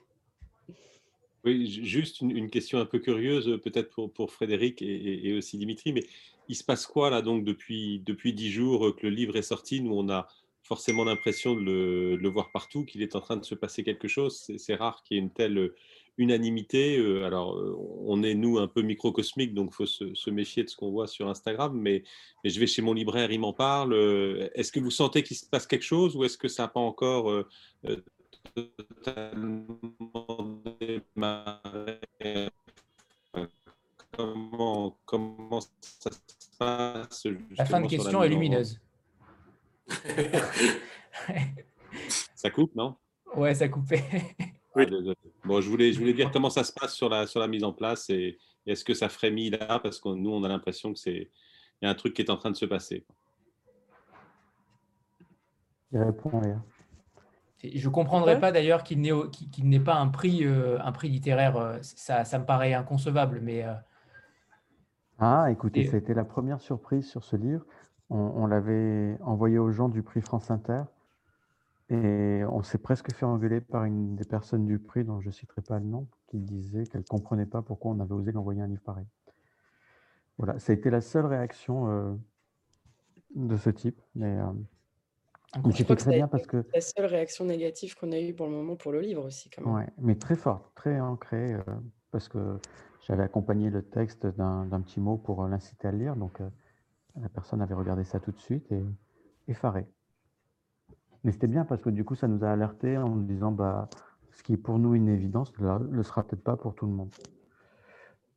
Euh, après, c'est le seul cas, c'est-à-dire qu'on est vraiment dans un, phénomène éditorial qu'on voit passer très rarement. C'est le livre est sorti jeudi dernier et vendredi, on réimprimé à 4000 exemplaires. Ah oui, ah c'est exceptionnel. Non, non, le livre a un accueil pour l'instant euh, au niveau des libraires, notamment euh, incroyable. C'est pas étonnant. Ah. C'est pas étonnant. Et la réaction de, du prix Inter, euh, forcément, découle d'une seule personne, hein, j'imagine. Donc, Ah, on va voir, il y a d'autres membres du prix, mais comme cette personne, je ne dis pas le nom, mais a un rôle central, donc vous enquêtez, vous comprendrez. c'est la présidente du prix, en gros. c'est plus compliqué. il n'arrive pas à s'en empêcher. Le secret est bien gardé comme ça. non, mais c'est dommage. Parce que en même temps, moi, j'en souris parce que il faut jamais essayer de convaincre tout le monde. Voilà, il faut garder toujours cette règle. Un livre, ça doit être une rencontre. Et si en faire une, une, une vérité absolue, vous devenez un tyran, c'est pas possible. Donc, euh, voilà. Bon, c'est mal tombé que ça soit, je veux dire, statistiquement, on est plutôt sur euh, une réponse comme ça sur 1000. Il faut que ce soit cette personne-là qui ait cette réaction, mais bon, c'est pas grave. Après, très, très honnêtement, je, l'ai moi euh, vraiment adoré, mais je ne sais pas bien euh, à qui et comment je le recommanderais. Enfin, c'est malgré tout, faut être euh, quand même assez armé. Il est, psychologiquement très violent. Euh, C'est pas forcément. Enfin, je pourrais comprendre, et surtout avec la première partie euh, où on voit pas encore où vous voulez en venir avec le récit, où ça peut faire un peu catalogue d'atrocités hein, quand on n'a pas. Euh, la fin éclaire beaucoup, beaucoup le début, mais quand on n'a que ce début, je crois que je peux comprendre qu'on arrête en disant non, bah merci, euh, j'ai pas envie de m'infliger ça euh, et d'ailleurs, il y a une phrase que j'avais relevée et qui dit ça très bien. Euh, je ne vais pas être capable de la reciter de mémoire, mais où justement euh, Duke dit qu'il sait que ça existe, que lui, il a envie de l'écrire, que ça restera moins pire de le lire que de l'avoir vécu de toute façon. Mais il y a quand même ce. Enfin, je comprendrais qu'on n'ait pas envie de le lire, en fait. Non, non, mais c'était, c'était en tout cas une zone de vigilance qu'on avait au début et qui était la vraie question. Est-ce que les gens vont comprendre la lumière qu'il y a dans ce texte ou vont y voir plutôt un, tropisme vers le glauque. Euh, et franchement, oh, la bonne surprise, c'est que cette personne-là est vraiment minoritaire, minoritaire, minoritaire. Euh, à un moment, j'ai pensé à, Des souris et des hommes, par exemple, qui est, euh, qui est un livre où finalement l'histoire est quand même glauque au possible, c'est triste, c'est de la fatalité. Et on, on, ressort de là quand même avec beaucoup d'humanisme. Je trouve que finalement, le démon est en train de réussir le même pari c'est-à-dire décrire une humanité qui est fragile, qui, est remplie de ce fameux vide qui peut, bah, qui peut abriter un démon si on fait les mauvaises rencontres. Mais, mais les gens retiennent plus la compréhension de l'espèce humaine que le euh, euh, que l'horreur en fait. En tout cas, pour, l'instant, c'est rien, cinq jours de parution pour euh, pour un livre. Après, c'est ce que j'expliquais à Dimitri, je crois, hier encore. C'est comme pour les séances de cinéma, vous savez, les, producteurs de films peuvent savoir à partir euh, du nombre de spectateurs sur la première séance de cinéma à Paris le mercredi à 10h, quel va être plus ou moins le destin d'un film. Ce n'est pas toujours aussi catégorique pour l'édition, mais quand même. Voilà. Euh, Aujourd'hui, euh, le lundi, c'est le jour des réassorts des libraires, en fait. C'est-à-dire que dans une semaine de commerciale, la moitié des commandes de livres se font le lundi parce que les librairies sont fermées, parce qu'il y a eu les ventes du week-end. Donc c'est vraiment le premier indicateur fort qu'on a. Et euh, bah, tout simplement, je pense que dans le, le premier lundi qui suit une parution de livre, le livre de Dimitri doit se classer dans le top 2 des plus forts réassorts qu'on ait jamais connus. Et tant mieux. Donc c'est super. Et, d'ailleurs, on, parlait de cette violence-là, mais au final, euh, on on a tous craint, enfin en tout cas pas moi au départ, mais beaucoup, euh, on, craint euh, à partir de, certaines chroniques au départ, euh, on craint de, cette violence-là et au final tout le monde l'a lu en réalité et même des jeunes mamans ou des futures mamans qui sont là aussi avec nous, qui, qui, craignaient forcément aussi ce roman-là et qui finalement l'ont, il me semble, beaucoup, beaucoup apprécié. Donc je ne suis même pas sûr qu'il y ait un public à recommander en fait. Je pense que c'est une volonté aussi de se faire mal en lisant, euh, d'aller un petit peu au-delà de ce qu'on peut lire, euh, d'avoir une approche un peu plus originale, de, de se faire bousculer tout simplement par un livre, un livre qui, comme le disait Céline, nous tombe des mains à un moment donné euh, sur une fin, nous bouleverse, nous fasse pleurer, nous fasse vibrer. C'est un peu ça aussi la littérature, à mon sens, mais pas pour tout le monde, mais en tout cas, je pense que c'est aussi une lecture nécessaire dans ce sens-là. C'est un livre qui va qui va aussi bouleverser nos lignes euh, en tant que lecteur. elle est d'accord euh, pour le macaron moins de 16 ans. Je viens de voir un commentaire.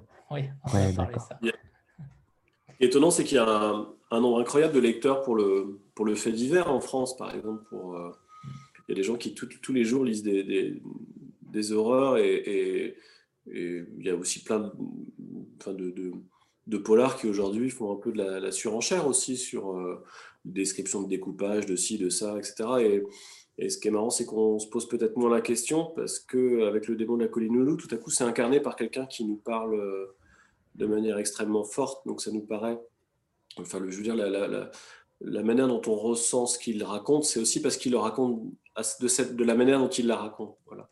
Euh, si, on, si vous faites la, tournée des, des, titres de presse, vous trouverez des récits comme ça partout en fait sur les. Donc c'est pas les faits qui sont violents en fait, c'est le fait que tout à coup c'est incarné par quelqu'un qui nous qui nous parle tellement fort qu'on pas euh, on, voilà on ressent le, on partage avec lui quelque chose et on est dans une empathie très forte pour lui. Et je pense que ça c'est important aussi. C'est-à-dire que euh, tout à coup ça nous ramène à la réalité de ce que sont ces choses-là et qu'on peut avoir tendance à un petit peu à distancier parce qu'on est effectivement toujours dans la banalité un peu aussi du, euh, du fait divers, de l'émission judiciaire, de si, etc. Donc euh, il y, y, a une mise à distance qui se fait, qui nous préserve un peu, qui nous protège un peu. Et là tout à coup on n'est plus protégé quand on découvre Duke. Mm. Donc, euh, Mais ça, Dimitri, je me permets de le dire sans, sans rentrer dans ta vie intime, mais je pense que ça tient directement à tes qualités, c'est-à-dire que là où un journaliste apprend la mise à distance, même dans ton travail, tu... moi je me souviens que la première anecdote que tu m'as racontée et qui m'est euh, complètement éclairée sur la vision du livre, c'est la place que tu choisis quand tu rentres dans un tribunal. Euh, en fait, ce que j'ignorais, il y a des sièges qui sont une partie de la salle qui est réservée aux journalistes de presse, et Dimitri ne va jamais dans cet endroit pour assister au procès. Euh, et, et, je pense que le vrai danger du livre, parce qu'effectivement, on peut acheter le nouveau détective et lire des choses plus horribles que ce qu'on trouve dans ce livre, mais il y a une mise à distance qui fait que le, mal, c'est l'autre, c'est pas soi. Mm.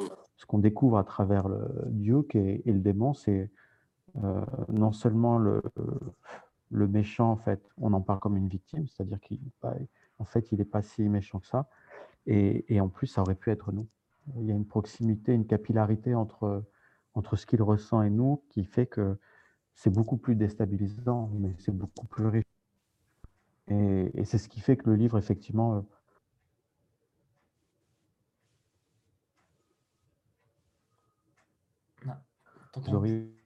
euh, mais bon, bon, on peut penser que mon, fils de 8 ans, c'est compliqué.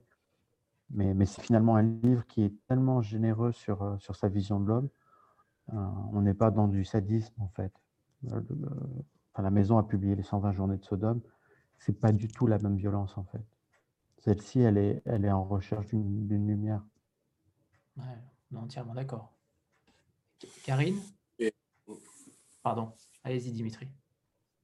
Non, juste qu'en plus, euh, c'est que Duke, il est, il est toujours extrêmement pudique, même quand il doit raconter des choses qui sont, qui sont d'une violence inouïe. Euh, il, il, est jamais dans la surenchère. Il n'essaie pas de il essaie pas de se rendre intéressant, il n'y a pas de sensationnalisme, il est, il est très très pudique même dans, dans ses mots, c'est pas quelqu'un qui est vulgaire, il dit pas, il emploie pas des termes, euh, euh, comment dire, euh, oui vulgaire, il est toujours dans une certaine pudeur qui, oui une cordeur et une pudeur vraiment, il a pas envie, il, sait que c'est un peu sale donc il essaie de le dire, il a envie de le dire avec de la vérité, mais il n'a pas envie que ce soit encore plus moche de, de le raconter.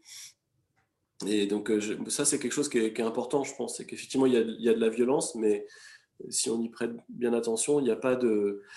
Il a pas de complicité sordide avec la violence dans la façon dont Duke raconte les choses. C'est vrai. Karine? Oui, moi, c'est un. Je voulais revenir sur, euh, sur la façon dont on présente ce livre. Euh, moi, très souvent, en fait, euh, mes lectures, je les fais avec les rentrées littéraires, parce que j'ai la, chance de, lire pour un, pour un libraire. Et, euh, et ce roman-là, parce que parce que c'est euh, le tripode et qu'il n'y a pas forcément des SP, voilà, c'est une maison de la presse, donc on n'est pas sur un gros libraire il me serait jamais tombé entre les mains. Et c'est Anthony qui, me l'a mis entre les mains, en fait, qui m'a mis l'idée, qui m'a enfoncé l'idée dans la tête de le lire. J'ai même fait demander le SP et j'ai pas pu attendre que le SP arrive. Donc j'ai été l'acheter. Et j'ai été, j'étais étonnée, j'en ai trouvé à, à, mon Cultura qui est à côté de chez moi en fait, où en général je trouve pas forcément Et ils n'avaient pas eu le temps encore de, les mettre, de les présenter. Ils ont été les chercher dans le carton pour moi. Et, et je me suis, une fois que je l'ai lu, je me suis vraiment posé une question de savoir comment, comment j'allais pouvoir effectivement parler succinctement de, ce livre dans, une fiche, puisque c'est une évidence que c'est un coup de cœur et que, et que et qui sera voilà qui, je l'ai tellement aimé que je ne peux pas ne pas dire aux, clients qui passent j'ai aimé ce livre. ça serait très intéressant de savoir ce que vous avez eu comme retour des libraires en fait et comment ils le présentent. Est-ce qu'ils le mettent dans une catégorie noire? Est-ce qu'ils le mettent en littérature blanche? Est-ce que parce mmh. que je trouve qu'il a, il a, il a rien de littérature noire, il a rien de polar, il a rien de voilà. Et c'est une bonne question et le livre est sorti depuis cinq jours encore une fois, donc on, manque de recul. Euh, moi, une chose qui m'a frappé, donc ça me permet avec l'expérience d'imaginer comment il, il le défendent, c'est qu'il y a une librairie qui s'appelle l'Armitière à Rouen, qui est une librairie vraiment très grosse, mais qui, euh, qui est plutôt proche d'un Cultura dans, dans, sa manière de présenter, de défendre des livres. Euh, elle est plutôt sur des livres grand public. Euh, et elle en a commandé 50 d'un coup. Quand on est sur ce niveau de réassort, ça veut dire qu'un libraire, quand il espère en vendre 50, il va en parler à peu près à 500 personnes, intuitivement. Donc, quand tu en parles à 500 personnes, ça veut dire que tu en parles à peu près à tous les gens qui rentrent dans la librairie. Et donc, ça veut dire que le discours qui tient, c'est forcément, euh, c'est déstabilisant, mais faites confiance, c'est un livre magnifique. C'est-à-dire qu'en fait, ils vont anticiper la fin. Je pense qu'en conseil sur ce livre-là, euh, la seule manière, quand on arrive sur ces niveaux de commande, c'est de dire euh, tenez bon, voilà, ne soyez pas déstabilisés au début et, et vous verrez, ça vaut la peine. L'armitière qui est d'ailleurs détenu par euh, Jean-Marc ici présent, euh, qui a des parts dans la société, donc euh, c'est parfait. Il y passe à peu près tous les, il y passe à peu près tous les jours. C'est un peu, c'est un peu lui qui fait fonctionner. On, on, voit les profils des librairies et le public qu'elles ont, c'est-à-dire que selon les quartiers, même où on peut être dans une même ville, on ne peut pas défendre les mêmes livres de la même manière. À Paris, les, la librairie Lamartine, dans le 16e, va pas du tout défendre les mêmes livres que dans le 20e peut faire l'atelier des mots. Voilà. Et, euh, ça, fait partie de librairie où le tripode n'est pas toujours une maison d'édition facile parce que c'est toujours une prise de risque, c'est un conseil. euh, et euh, je pense que c'est la première fois que je les vois faire un réassort aussi fort. donc ça veut dire qu'il y a vraiment un très très grand coup de cœur et la nécessité d'avoir un discours extrêmement généreux parce que, encore une fois, un coup de cœur normalement d'une librairie, même de cette importance, c'est 10 exemplaires maximum. Je ne sais pas ce que tu en penses. Hein. Je te vois écouter très attentivement. Donc, euh, euh, mais, euh, moi, je vois ça et ça me fait un, sourire pour la journée. Je me dis, on a vraiment réussi à déminer les risques qu'il pouvait y avoir avec un livre pareil. Parce que même la recherche, on n'a pas finalement tant parlé de la recherche littéraire, mais la, qualité d'écriture étonnante qui fait qu'on est à la fois dans un registre de vocabulaire extrêmement simple et en même temps une densité d'émotions et de poétique extrême, on aurait pu faire de ce livre un ovni littéraire et le réserver à une certaine, une certaine critique littéraire très pointue. Euh, et ça, ça aurait été catastrophique vu la générosité qu'il y a dans le livre. Euh, voilà. Et donc, ces premières réactions de libraires nous font croire que ça va être le contraire qui va se passer. C'est-à-dire que c'est un livre, en plus, il y a un effet boule de neige. Ce que vous racontez, c'est qu'en étant l'avant-garde comme ça, des premières personnes à dire n'ayez pas peur, euh, ça, va, ça va décomplexer tous les libraires qui auraient pu être un peu intimidés ou qui se disent oh, mais je ne sais pas comment faire. Là aujourd'hui, on pourrait dire, euh, enfin, on pourrait presque mettre un bandeau pour faire sourire encore. Euh, n'ayez pas peur, l'armitière en a commandé 50. Allez, foncez. C'est ce qui se passe en fait? C'est que je pense aujourd'hui, les gens se décomplexent par rapport à ce livre. Ils, ils se font plaisir parce qu'ils ont aimé le bouquin et du coup, euh, comme ils en entendent parler autour d'eux, bah, ça, part en spirale. Il est tellement à part dans le paysage actuel que forcément, euh, ça ne peut être qu'une réussite. On voit tellement de, livres euh, identiques avec les mêmes sujets, avec les mêmes thématiques. Là, forcément, il sort du lot, donc il prend au trip, il est, il, est, extrêmement poignant. Ça, ne peut être qu'une réussite. Et je, le souhaite de tout mon cœur. J'espère que véritablement, il, aura, il aura un très beau succès, mais c'est bien parti. oui, et puis c'est hyper intéressant, tu vois, le, Anthony, pour comprendre comment il peut y avoir de la place pour tout et on n'est pas obligé de... la Grande des Familias, qui, qui, en ce moment fait aussi beaucoup l'actualité. C'est un livre qui traite de l'inceste, qui a un énorme retentissement médiatique. personne ne l'a lu en fait. Même les représentants n'ont pas eu le livre. C'est un livre qui a été défendu sous X, comme on dit, et donc qui, existe simplement sur son sujet. Et par contre, d'un point de vue littéraire, voilà, c'est pas du tout le. C'est un livre qui aurait dû paraître en document, c'était un témoignage. Euh, et c'est hyper intéressant pour moi de voir que simultanément deux textes qu'on pourrait rapprocher à cause d'un sujet sont en fait aux antipodes d'une démarche euh, éditoriale et trouvent tous les deux leur place de manière très juste parce que il ne faut pas dénigrer un sujet de société, il ne faut pas dénigrer euh, la manière dont certains intellectuels de gauche sont très bons pour donner des leçons et, cacher euh, leurs propres horreurs. Euh, mais c'est un autre registre. Là, ce qui est très beau, c'est que vraiment le livre se défend essentiellement par sa, beauté littéraire. On est bien d'accord. Je vous ai coupé la parole, pardon Dimitri. Non, ce qui est, ce qui est important, ce qu'on a dit aussi à plusieurs reprises, c'est que c'est aussi un peu la voix de, ceux qui parlent jamais. Donc, euh, il y a aussi, euh, moi je trouve ça important que, ces gens-là ils aient leur place. Et, ce qu'on trouve violent, c'est la vie de plein de gens, en fait. Et, le fait de pouvoir le dire euh, dans un espace qui soit pas juste les gros titres des journaux, que, ce soit autre chose, et qui, et qui, qui s'inscrit dans, bah, dans ces questions hyper importantes pour tout le monde, le bien, le mal, la destinée, la liberté, tout ça, c'est des questions qui sont quand même tellement incontournable. Euh, la question de la liberté, c'est violent en fait. C'est la question du, la question du hasard de, la naissance à tel endroit ou à tel autre, c'est violent en fait. C'est horriblement violent. Et en fait, euh, euh, moi, je, c'est compliqué parce que c'est un, peu le mien, mais moi, je ressens pas ce livre comme un livre plus violent que beaucoup d'autres que j'ai lus et qui posent des questions de cet ordre-là, en fait, et qui, qui, nous oblige à affronter ça, en fait. Et j'ai l'impression que le fait d'affronter ces questions-là, c'est une violence beaucoup, beaucoup moins évidente à caractériser, mais beaucoup plus forte. Donc, euh, moi, je, ne ressens pas le livre comme, euh, je ressens pas le livre dans sa violence, en fait. Voilà. Mais je suis sans doute pas le mieux placé pour, euh, pour le caractériser, parce que voilà, j'ai un lien avec le, le, contenu du livre qui est, qui est ce qu'il est. J'ai l'impression que le, voilà, il y, a beaucoup de violence ailleurs et on, se focalise un peu sur, euh, euh, sur certaines formes de violence plutôt que d'autres. Euh, et, au fond, là, l'important, c'est que le fait de mettre en scène quelqu'un qui cherche du sens, ça, ça suffit à apaiser toutes les violences.